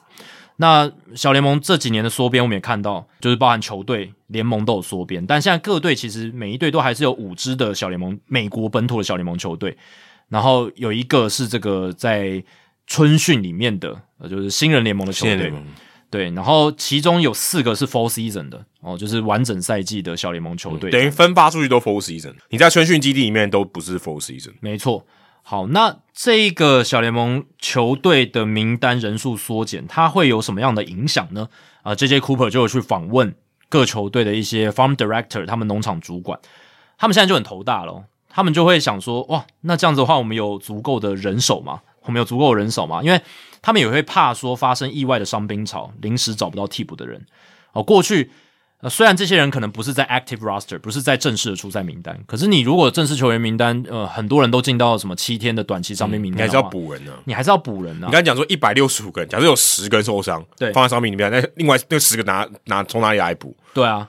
那虽然六十人伤兵名单的球员不会被算在这个一百六十五人限制里面，但七天伤兵名单的人都还是会被算在这个人数里面的哦。所以，如果当伤兵真的很多的时候，特别是你的比赛没有变少哦，你的你要你要投的局数还是那么多，还是要吃那些局数嘛？那这样子的话，就会让农场主管有点头大，他们局数的分担要怎么运作？而且 full season 的比赛它是有记录的，你不能说这一局啊，你看打那个 B game 嘛，就是春训比赛打 B game，说啊这个。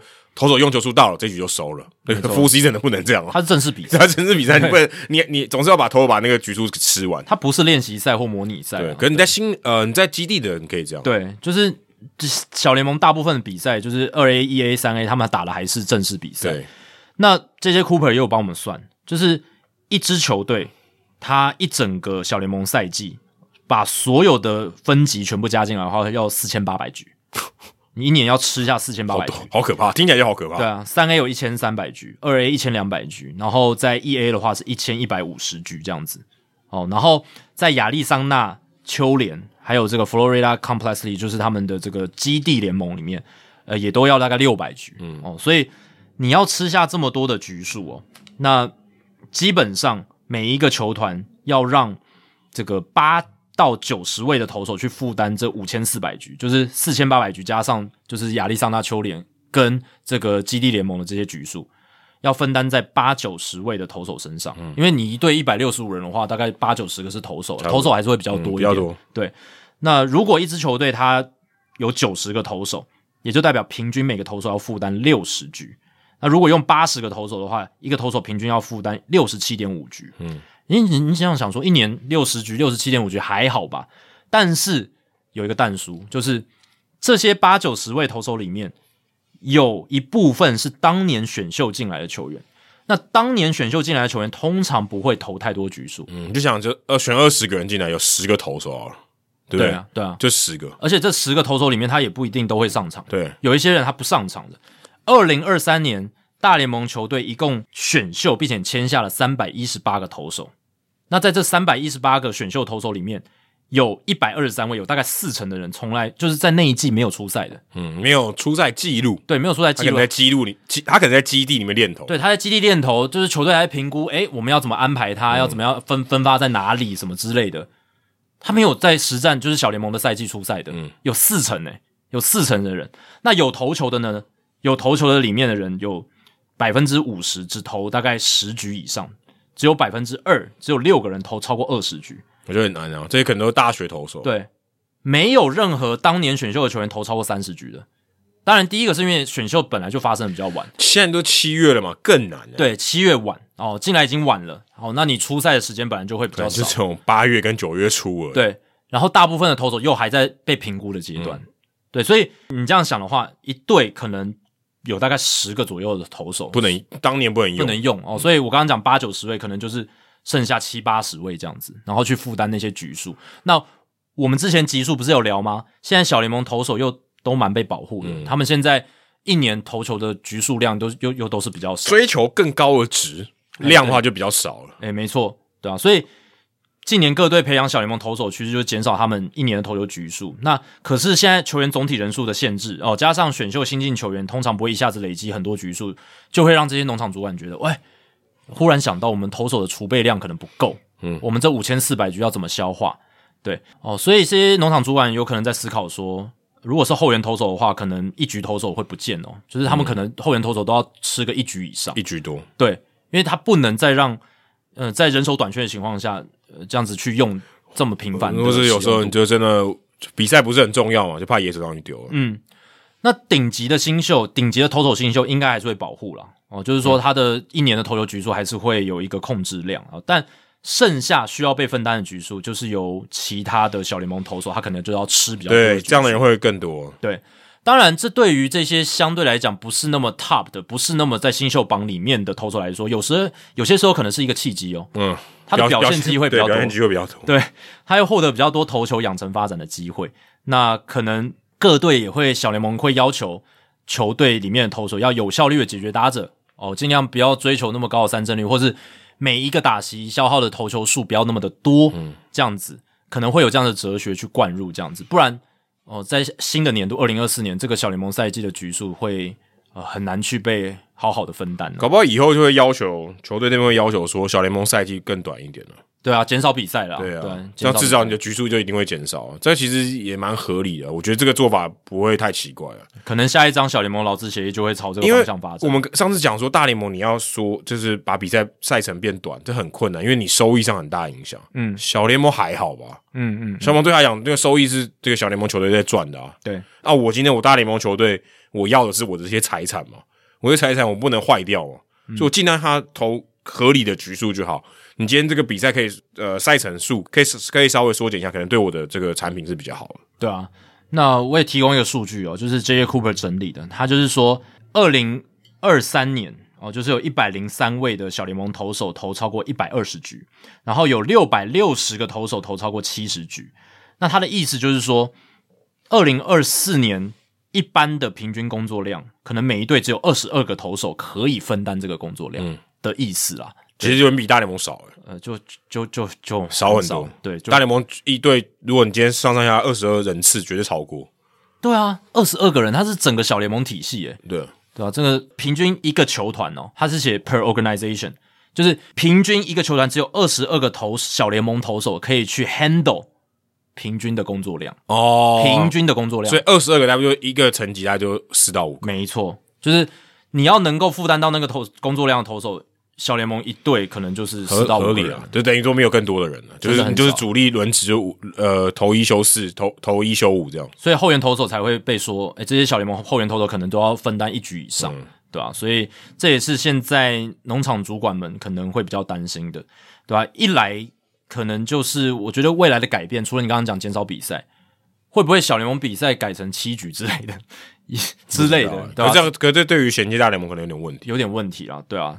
但现在培养投手好像就是重单一局数的值嘛，那量还好的话，那其实投个三四局就可以变成先发投手。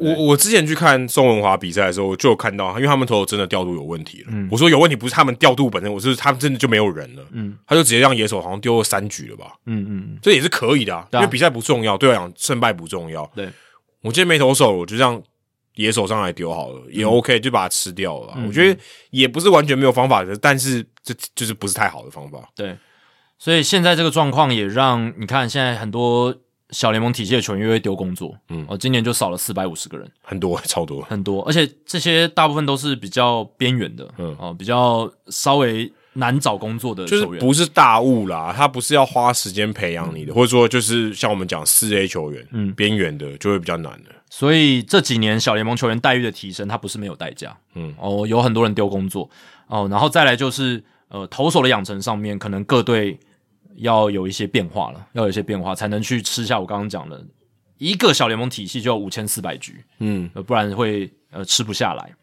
好，那最后还有一个比较场边的话题，蛮有趣的啦，就是其实在这段期间春训开打之后，呃，或者说就是开始报道对，春春训前就是大家开始报道，然后有开始拿到这些球衣的时候，就就有很多的新闻跑出来了。因为在这些春训基地拿到新的球衣，然后他们开始做一些定妆照、拍照什么的，他们就发现，哎，大联盟今年新款的球衣，呃，Nike 设计、Fanatics 制作的这个球衣，有很多新的变化，球员都不喜欢。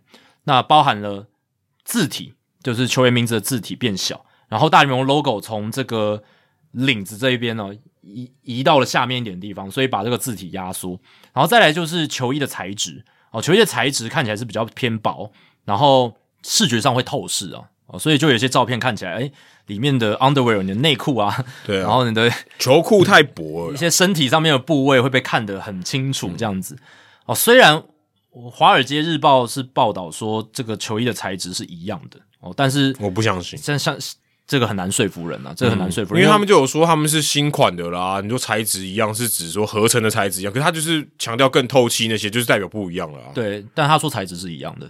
对，他说材质是一样的，对，所以可能只是设计上不一样嘛，我也不知道，对吧？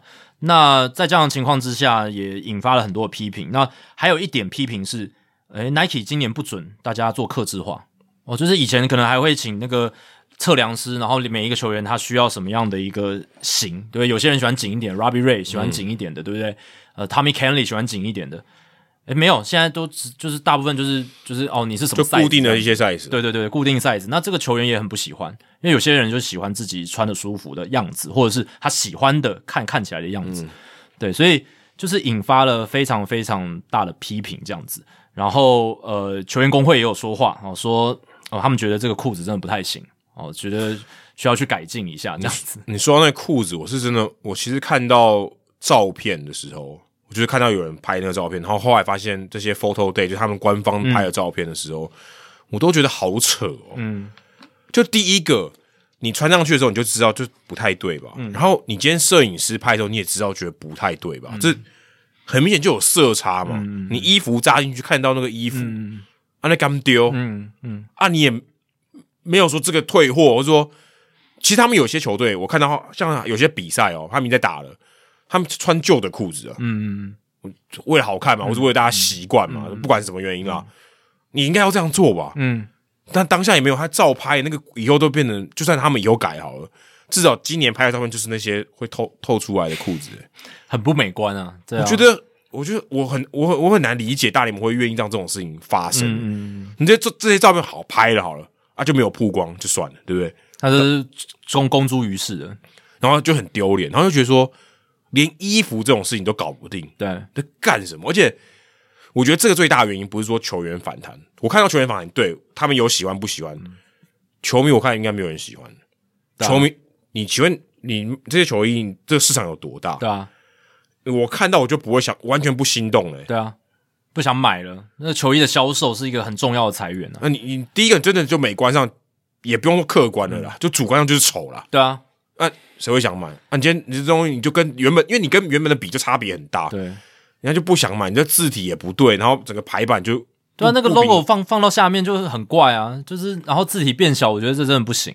就很丑。然后你说好，你字变小，你为了塞纳更多容纳更多的字，塞下更多的字，也没有啊。我看 Verlander 那个弯超弯的好不好？对啊对啊不对？你比原本的还弯，嗯，那那完全没道理啊？对不对？对啊，你原本说你字变小，对，你可以不用那么弯，你可以塞下那么多字，OK，、你也没这样做，对，你设计的 template 就有问题。而且有些球员他甚至说这个拿起来，我穿起来感觉像是那种 A 货的感觉，就假的啊假货的感觉，replica 那种感觉，就是给人的质感是糟的。虽然虽然就是他们强调这个这个 vapor 这个系列 Vapor Premier，对 Vapor Premium 这个系列就是比较薄，然后可以很透气，然后是一个什么就是呃新颖材质什么之类的，像像这种东西。但是我相信球员拿到手，他们也不是白痴，他们也穿过那么多件球衣了，他们知道这个质料，他们知道那个穿起来的感觉。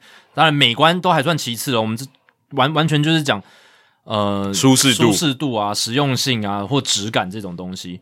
那这个东西好啦，可能真的穿起来打球之后，可能真的夏天可能真的比较透气舒服。可是你说之前的球衣有烂到需要这么大的一个变革吗？而且改的也太多了吧？对啊，一次改太大。还有一点是 Swanson 有提到的说，就是呃，像这次的球衣设计，好像也会去跟动一些球队原本的一些元素，就是传统对对对元素，像是那个小熊蓝。他说小熊蓝跟现在他们拿到的衣服不不对，对色码不对，对，那这个也很重要，就是对你球衣的设计可以做一些改变，可以做一些不一样的设计。可是有一些球队它象征球队精神元素的传统文化哦，那那那种东西，我觉得是可以不用被牺牲的啊。我觉得这我觉得这这已经不，他是完全错误，这这这就是一个错误的决策他。就是一个错误，是他可能没注意到，对，就是可能他不知道这件事，然后对我就没注意到改个颜色，对呃改个色号，对，就没有去对，没有去跟他强调说，哎、小熊蓝是什么蓝？嗯，对，这个就很很不 OK 了。对，那 Nike 没有公开 comment，没有发言，对，而且 Nike 算是呃设计这一段，设计了，然后制 Fnatic 是制制造，对 Fnatic 是所以制造可能不是最后决策的人嘛，他也许说对制造品质不好，那是 Fnatic 的事情。可我现在看起来设计比较大问题，设计端就是比较大的问题啊。你那些东西为什么会被被弄成这样？你说今天设计出来哦，这个衣服品质不好，嗯，质料不好，那是 Fanatics 的工厂的事情。嗯，你这个设计上，你用肉眼看就知道有问题。对，对，然后我看到这个报道里面还，Nike 还说哦，我们这些尺寸都是有就有去跟这个三百个球员去量身定做的，统合出来一个大家都可以接受的一些，不管是尺寸的这些类别也好，一一些可能剪裁上面的方式，可显然大家也不买单嘛。嗯，对，而且现在看起来全员工会应该超级不爽。嗯，我看 Tony Clark 就已经说 frustrated，对不对？嗯，就他觉得非常失望，怎么会搞成这样？哦，大联盟怎么会容忍这种东西出现？对不对？你说真的啦，你做的烂，我觉得 OK 耶，就不要让它出现就好了，对不对？就不要让你验收的时候，你验收的时候发现问题，然后就啊，好我们重新来做，就像跟那个光哥雕像一样，嗯，对，拉米狗在揭幕之后想说，这东西你也能过，对不对？你做好，你好了，不要让不要不要告诉大家，对不对？嗯，重做一个，哈，大家当做是没这回事发生。你你敢让他过，真的是很丢脸。对啊，所以 Nike 在决策端可能真的有一些状况，然后做出一些样品或是验收的时候也大联盟这边也蛮在瞎大联盟这，边让他通过也不太好，对吧、然后你说哦，你量测三百多个人，可是每一个人还是不同独特的个体啊，就是对，当然他可能有一些整合，例如说，哎，三百多个人，他们大部分的 range L 在哪里，XL 在哪里，可能这还合理一点。但这个也也也比之前的执行规格差，之前是每一个人都可以量、欸，对，就是克制化。对啊，克制化的啊。那至少大联盟大联盟球员是这样。不能克制的话，那这规格绝对是差的啊。对啊那球员观感一定不好。我以前可以克制，为什么现在不能克制？而且身为一个大联盟球员，这应该基本的吧？这个待遇应该很很普通吧？这很基本啊。觉得你都我都有专机了，对啊，这个还好吧？而且你你这些球员在场上是要有形象的，是是播送到给成千上万人看的比赛。嗯他场上穿的衣服就是他的门面，他的形象也代表这支球队的门面，代表你这个大联盟棒球的品牌形象。然后结果你球衣这个门面就做的哩哩啦啦，然后出现那么多状况，这已经不是说主观不主观的问题了，是大部分的人都是这样子觉得，对啊，就是没有应该没有人支持的，对啊我我没看到网络上有人支持的，觉得做的好了。啊有啦有支持的啦，就是代言 Nike 的这些球员，哦，不敢讲了。他们在官方的宣传就在说，哇，穿起来很凉、很舒适啊，什么的，就是很不错、啊。没办法，那拿人嘴软。对，这这这个这个可能没办法啊，但是基本上没有没有代言 Nike 或者是跟 Nike 没什么关系的球员，他就很直接讲了，就不太好。而且我觉得这个如果在开幕前没有改善，我会觉得对大联盟非常失望。是一个很对形象哦，对于门面很大的一个伤害。这东西你完全可以控制的。嗯，好，就算最差好了，你就 roll back 回去，对啊，前一个版你也该做啊。对啊，这是最差的。你这个已经是我觉得非常不 OK 的选项，但是你如果没办法把这个问题解决，我是真的对大联盟非常失望。哎、球衣这个真的算是基本功哎、对啊，你你你连这东西，呃，对啊，台湾也有搞不定，但是台湾不能跟大联盟比嘛，对不对？嗯这东西基本的，你至少对球员尊重，对球迷也尊重，好吗？嗯嗯球员球迷现在一定不想买啦，嗯，你光这东西你就知道你损失一大笔钞票、欸，对对對，你疯了吗？对，这对 Nike 来说也是一个污点哦，对吧、所以要好好去重视这个问题啦，这钱的东西干嘛过意不去？真的，真的，真的。好，接下来来解答冷知识哦。我们前面问到的是海盗队史最大张的野手自由球员合约是哪一张？那年份跟总值大概是多少？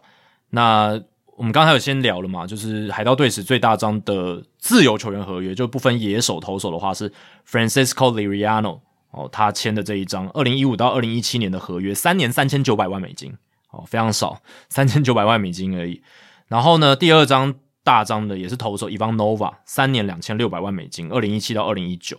好，那海盗队史最大张的野手自由球员合约呢，是 Russell Martin 啊，Russell Martin 捕手的合约，两年一千七百万美金，哇，那就比江振浩还多、对啊、就是才，而且但很少诶、两年一千七百万美金，这是很平庸的一张合约的价码。当然，Martin 那个时候已经是有名气的捕手了，而且那时候也对海盗来说是一个重要的补强。二零一三到二零一四啊，当时 Russell Martin 也有帮助海盗队打进季后赛，然后是一个很重要的工程。可是你看，事隔十年了，他们还没有签比一千七百万美金总值更高的自由球员野手合约。海盗队了不起啊，真真的是厉害，省钱真的省了蛮多的，真的省得很彻底诶，真的省得非常非常彻底啊。那还好是说他们至少在这几年延长约上面，诶是有一些付出的哦。那也让他们现在有不错的年轻的核心。可是这个还是蛮离谱的，不管是队史最大张的自由球员合约，还是野手的自由球员合约，都哦价码真的太低了。嗯，希望可能这两三年可以突破一下了。对，真的要稍微尤尤其是如果球队打出成绩的话、b u t Nothing 应该要加码投要花钱啊，这是一个正常的逻辑啊。如果你都不花钱，你干脆把球队卖了吧。对啊、不然就不要玩嘛，对啊、你 Bob Nothing 玩不起，有这些就是这样就像你人想玩呢、你今天你跟玩赌局一样嘛，你如果你的牌不错，你不可能不加码吧？对，你如果不加码，那你不是在玩，傻了，就是你不是在玩游戏，好不好？嗯嗯嗯，你就是你就只是不知道干嘛宕机还是什么？对对对对，你如果今天你的牌好，你怎么不可能？你怎么可能不加嘛？你想要多赢嘛？主要是因为他保底就赚了很多钱，对，保就是对它变成这个游戏的规则的破坏。，对那个跟一般我们玩的赌局就不一样我赌局哦，就算输没有，我还是有拿钱，哦，那那那我那我就不要玩对我呃我我不要赌那么多，我就放在那，边，你们要玩牌好，说 pass 都不跟，对不对？因为我保底就是可以收收本金以外，还可以加，两百进来，我就反正我只要坐在这座位上，我就赚钱。对，那 Nothing 他的这些收入来源就是大联盟的分润嘛，嗯然后还有中央经济的这中央基金的这些分配的钱，然后全国转播权益基金分配的钱这些等等，对吧、所以让他们觉得说，哎，我口袋好像不用掏那么多钱投资回球队，没关系，他都被骂了，舆论还是会骂他的，是因为毕竟球队的这个形象还是非常重要，他们还是会看这些记者、媒体都不会饶过他们的。嗯。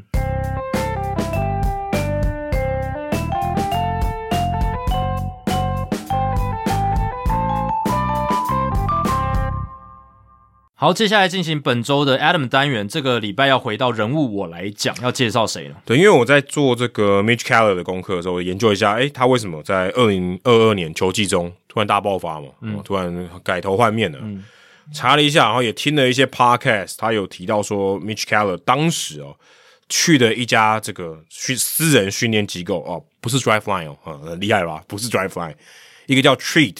啊，T R E A D Treat Athletics 就是 Treat 这家公司一个训练机构。那我来介绍一下他这个机构的创办人，他叫做 Ben Brewster 啊，今年三十二岁，呃，过去也是小联盟球员啊，是之前在呃白袜队打过一年这样子。那 Ben Brewster 在的这个 Mitch Keller 签下这个延长合约的时候，也特别在他的 Twitter 上面啊放了一张图啊，这张图。刚刚我们没聊到，但是这张图印象蛮深刻。他就是大概在二零二二年的时候，呃，那时候他被调往牛棚，然后呃，这个转播单位呢就秀了一张图卡，Mitch Keller。他自从这个二零一九年以后呢，不管是他的这个胜率呃、自责分率、对手的打击率、WHIP 每局被上垒率跟他的 ERA Plus，全部都是大联盟最差的。他就写 worst worst worst worst worst 五个 worst。嗯。在一张图卡上面，就转播的图卡上面，好，非常非常差。所所以 Ben Brewster 就说：“哎，你看这个 Mitch Keller 从这个最低谷啊，被我们拯救以后，到现在可以被签一张延长合约，非常的了不起啊，算算是一个鼓励啦。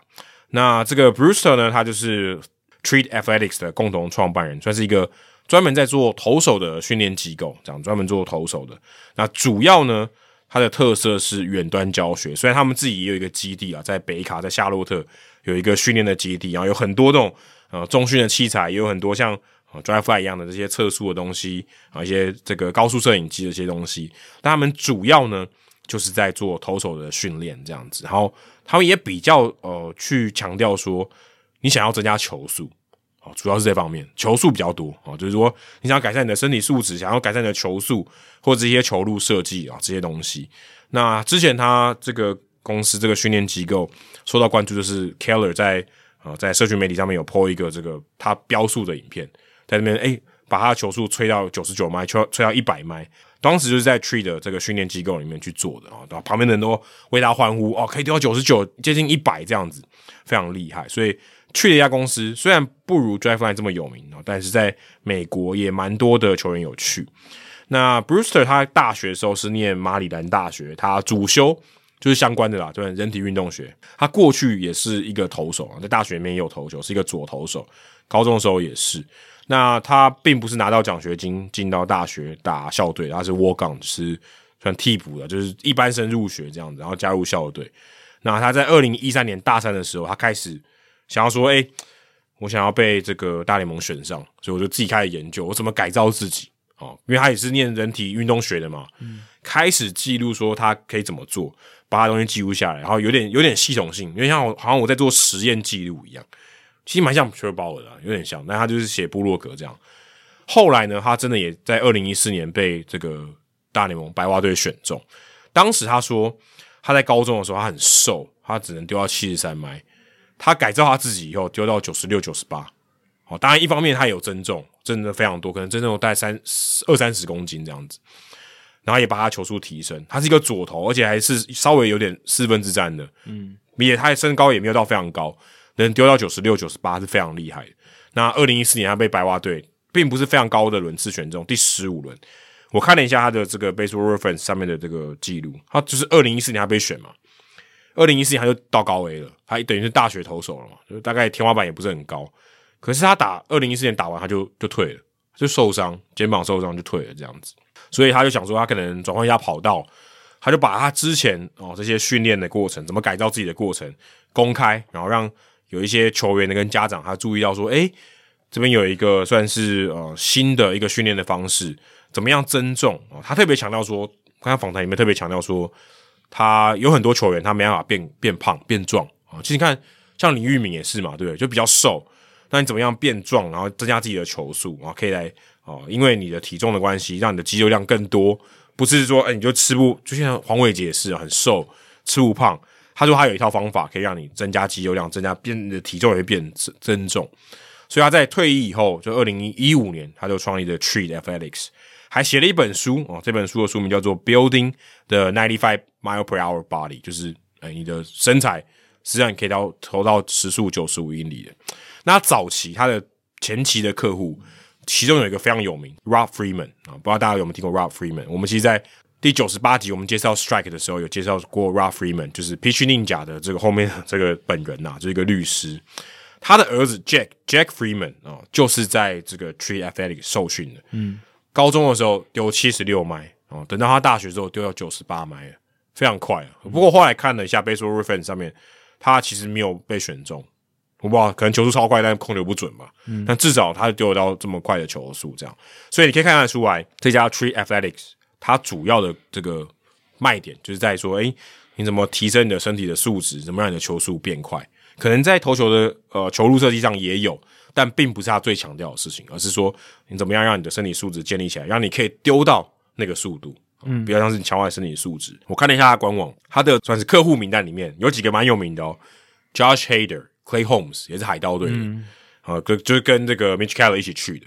Ty b u c h 我们这个聊过的，这个以前红袜队的投手，后来到天使队，还有这个夺冠功臣 Will Smith 左投那个 Will Smith，Joe Ryan，但 Joe Ryan 速度不是很快嘛？对，还有今年来到统一师的这个 Jake Kalish，就是 Ryan Kalish 的弟弟凯利士哦，也是这个他们的客户。然后我看到抬杠的这个哈马星，我是不太会念他的这个英文的姓名，你会念吗？呃，Nick Margavicious，Margavicious，嗯，抬杠的哈马星也是在他这边训练嗯，他还特别感谢他说，他从八十四到八十八迈丢到九十四迈，非常感谢这个 Tree Athletic 给他的训练，让他可以哦被选中，而且还是在说他是被前两百个顺位选中的，所以他非常感谢 Tree Athletics。嗯，我知道这个 Tree Athletics 是因为听我最喜欢听的节目 Effectively Wild，他们之前访问过。一个现役球员叫 Declan Cronin，他去年在白袜队上大联盟，嗯，然后他是 Trade Athletics 的这个助理总监，哦，也是一个非常高层的人这样子。那他其实是现役球员，所以你看他们这个机构里面有现役球员投入其中。那 Declan Cronin 他就是一个，他并不是一个高顺位的投手，他是二零一九年第三十六顺位，现在已经没有这个轮，没有这个轮次了。对，然后他其实，在嗯小联盟其实也。投的也算是跌跌撞撞，并没有，并不是 top prospect 啦，就不是那种顶级新秀。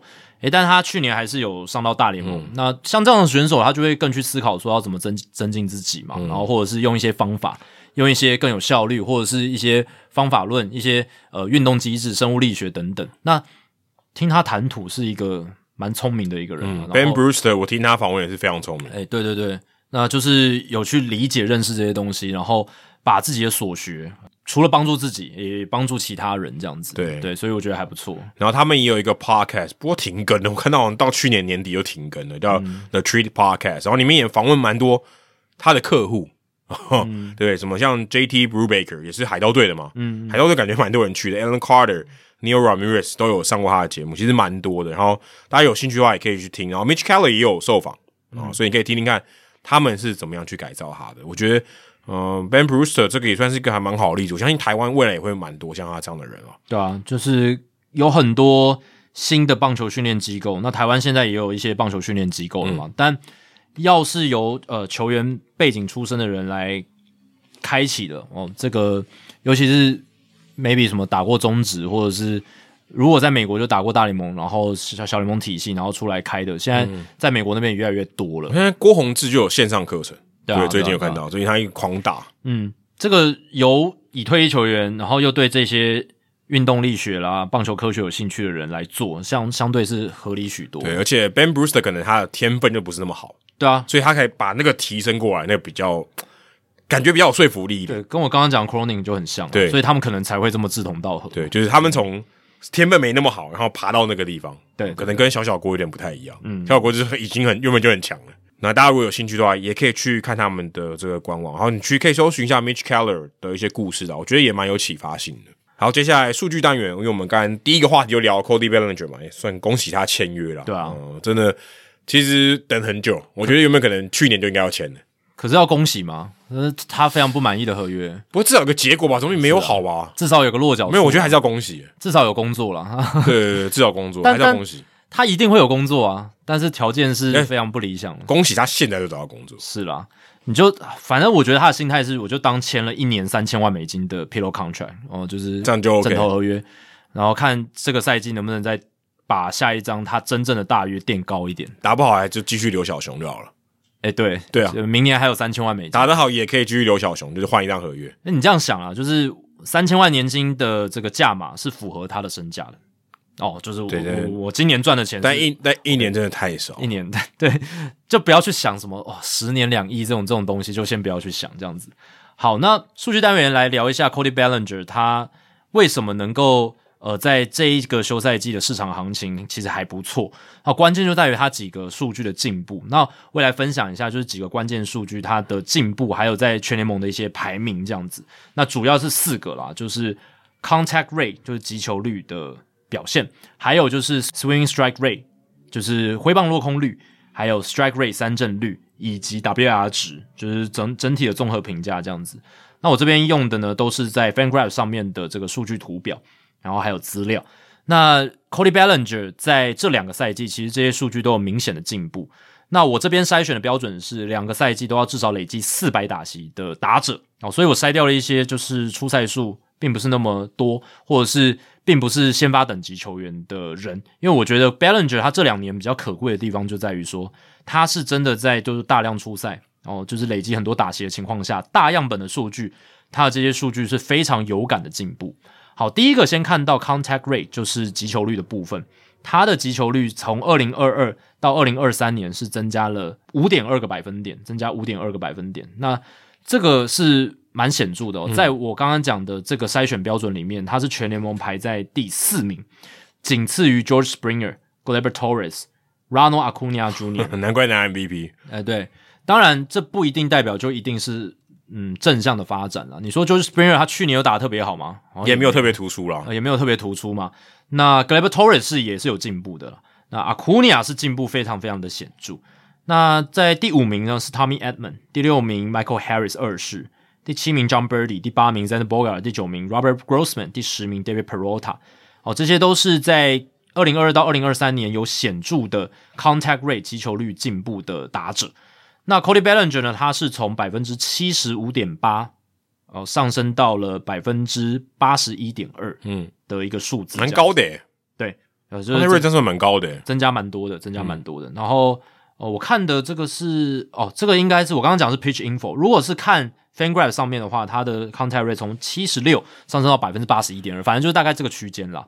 对，所以这个上升的 range 五点二百分点是真的蛮大的。对，那再来看到的是挥棒落空率，挥棒落空率呢，Cody Bellinger 是下降了二点六个百分点，从百分之十二降到百分之九点三，百分之十二降到百分之九点三。那这在全联盟可以排在第六名的一个跌幅是非常优异的。第一名重复出现的 Gleber Torres，第二名 George Springer，第三名 Nathaniel Lowe，第四名 Ronald Acuna Jr.，第五名 Brandon Marsh，第六名就是 Cody Bellinger，第七名 Xander Bogaerts，第八名 Adolis Garcia，第九名 Kyle Tucker，第十名 Tommy Edman。诶，所以你可以看到这个两个数据是蛮蛮有关联性，蛮有关很合理吧？对啊，你 contact rate 上去，你的挥棒落空率呃就会低应该就是会比较低啦。那 Torres 你看他才是去年呃进步很多，就是从二零二二到二零二三进步很大，就是他大幅增加自己的击球率，然后减少自己的挥棒落空率。所以你如果去看 g l e b Torres 他的数据的话，其实你可以看到很明显的进步哦，就是在这一块，然后也帮助他打击成绩从两成五七的打击率上升到两成七三，OPS 也上升到点八零零，OPS Plus 一百一十八，二十五轰这样子。那 Bellinger 当然也是各中翘楚了，他的击球率上升，然后挥棒落空率下降了二点六个百分点，也在全联盟是前十名的一个排名。那再来看到就是这两个数据，呃，集大成哦，可能会有的就是三振率的下降。那三振率的下降呢？Cody Bellinger 在二零二二到二零二三年下修了十一点六个百分点。我记得这个我们之前有聊过了，嗯在聊 Ronald Acuna Jr. 的时候有聊过，因为 Acuna 他是下修了十二点二个百分点，哦，下修非常多，是全联盟下修最多的。那 Bellinger 下修十一点六个百分点，是全联盟第二名，第二名。对，那 Bellinger 他对在这一块是我觉得最多媒体会去引用，然后来聊他二零二二到二零二三最大进步的一环。啊，当然是来自他击球率提高了，然后他的这个挥棒落空率减少了，他的 K rate 三振率从百分之二十七点三下修到百分之十五点六。啊，最后呢，呃，也是因为他的击球率提升，良好球之后的表现提高，然后一些反向攻击、一些高触球率的一些表现能够形成安打，让他整体的打击数据提升，然后维持着他的很好的跑垒哦，还有很好的防守哦这些数据。所以他的总体的 WR 值呢，在二零二二到二零二三上升了二点三哦，从一点八直接变到四点一，从 below average 就是大概略低于联盟平均，到哦变成明星等级的选手哦，这个是非常显著的。那这个 WR 值的进步，从二零二二到二零二三，这个进步的幅度二点三，在全联盟可以排到第十三名，第十三名哦，也是就前百分之几啦，应该是这样说。嗯，那前面 WR 是进步最多的阿库尼亚。哇，进步六点一，主要受伤吧？对啊，阿库尼亚是因为受伤的关系。对啊，现在打他能健康整体出赛一定高很多。诶，可是我筛选是这两季都要至少四百打席哦。哦，对，所以其实虽然受伤，但阿库尼亚在二零二二年也还是打蛮多的啦，因为他打第一棒嘛。然后 Ozuna，Marshall Ozuna，诶，进步第二多，三点八，因为他前一年太烂了，真的太烂了。Matt Olson 也进步很多，好夸张！你这前三名都是勇士的，勇士对他们进步真的超多，好可怕！哦他们已经很强的球员了，然后还。还能够显著的进步，然后第四名 Bobby Witt，我觉得之前跟皇家签延长约的大物，也不怪，也不也难怪嘛，对不对？对啊，他可以签这个合约，进步三点五的 WR 值。然后第五名 Jamer Candelario，第六名 JP Crawford，第七名 Louis Robert，第八名大谷，哦大谷已经打那么好了，还可以再进步。而且大谷后来下半季九月就没怎么打了，对他二零二二到二零二三还进步了二点八个 WR 值，这样子蛮多的。哎，我刚刚看一下 Mitch Keller。投了这么久才四点一，啊，投了五五年多，整个生涯对四点一的 WR 值，对吧？所以要累积 WR 值也不是那么容易的哦，非常难的，因为会有负的情况。嗯，第九名 Catal Marte，第十名 Bryson Stott，哦，第十一名 Spencer Torkelson，嗯，哦，Torkelson 去年也真的进步很多，超过三十轰了啦，哦，总算是把一些状元的一些样子打出来了。第十二名 Marcus Semien，然后第十三名就是 Cody Bellinger。第十四名五名突破蛮多的。对，Connor Joe 哦，就是这前十五名这样子。对，所以 Cody Bellinger 他身价的暴涨不是没有原因的，就是他去年的一年短约是完全对他来讲完全 pay off，完全是有代价。但只是说，诶，经纪人然后还有休赛季的一些运转的状况啊，让他没有签到自己满意的合约了。但来年还有机会啊，还有还有机会。二零二四年他能够在那打出差不多跟去年差不多的水准，当然这是有难度的哦。但是只要他能够打出差不多的水准，维持住哦，他大约绝对是还有机会的。甚至搞不好提前续约都有可能，直接换约哦，也有可能，也有可能，也有可能。他如果想要就觉得小熊就是他可以长期待着的地方的话，也不用换约，呃，对，来换约了。如果他要想要长期的话，对啊，对啊，三年他觉得太短，肯定觉得太短，而且。第二年就有跳脱条款的话，对啊，那那肯肯定还是小熊这边，如果真的也要绑定他，他就是会想要再换一张合约吧。好，以上就是《h i t 大联盟》第三百六十二集的全部内容。如果大家喜欢我们的节目的话，请记得千万不要推荐给你的朋友，因为这样做的话，你很快就变成朋友里面最懂大联盟那个人。你的朋友没有听到《h i t 大联盟》，大联盟的知识就会越来越跟不上你。假如你有任何棒球相关的问题，我们的听众信箱也欢迎你随时来信。你可以在我们的节目叙述，还有我们的官网 hitomlb.com 上面找到。还有，别忘记到 Apple Podcast 还有 Spotify 给我们五星的评价，还有留言回馈，让我们可以做得更好，也让那些还没有听过 Hito 大联盟的朋友们可以更快速的认识我们。那如果你写的不错的话，我们也会在节目开头中念出来，分享给大家。今天的节目就到这里，谢谢大家，拜拜，拜拜。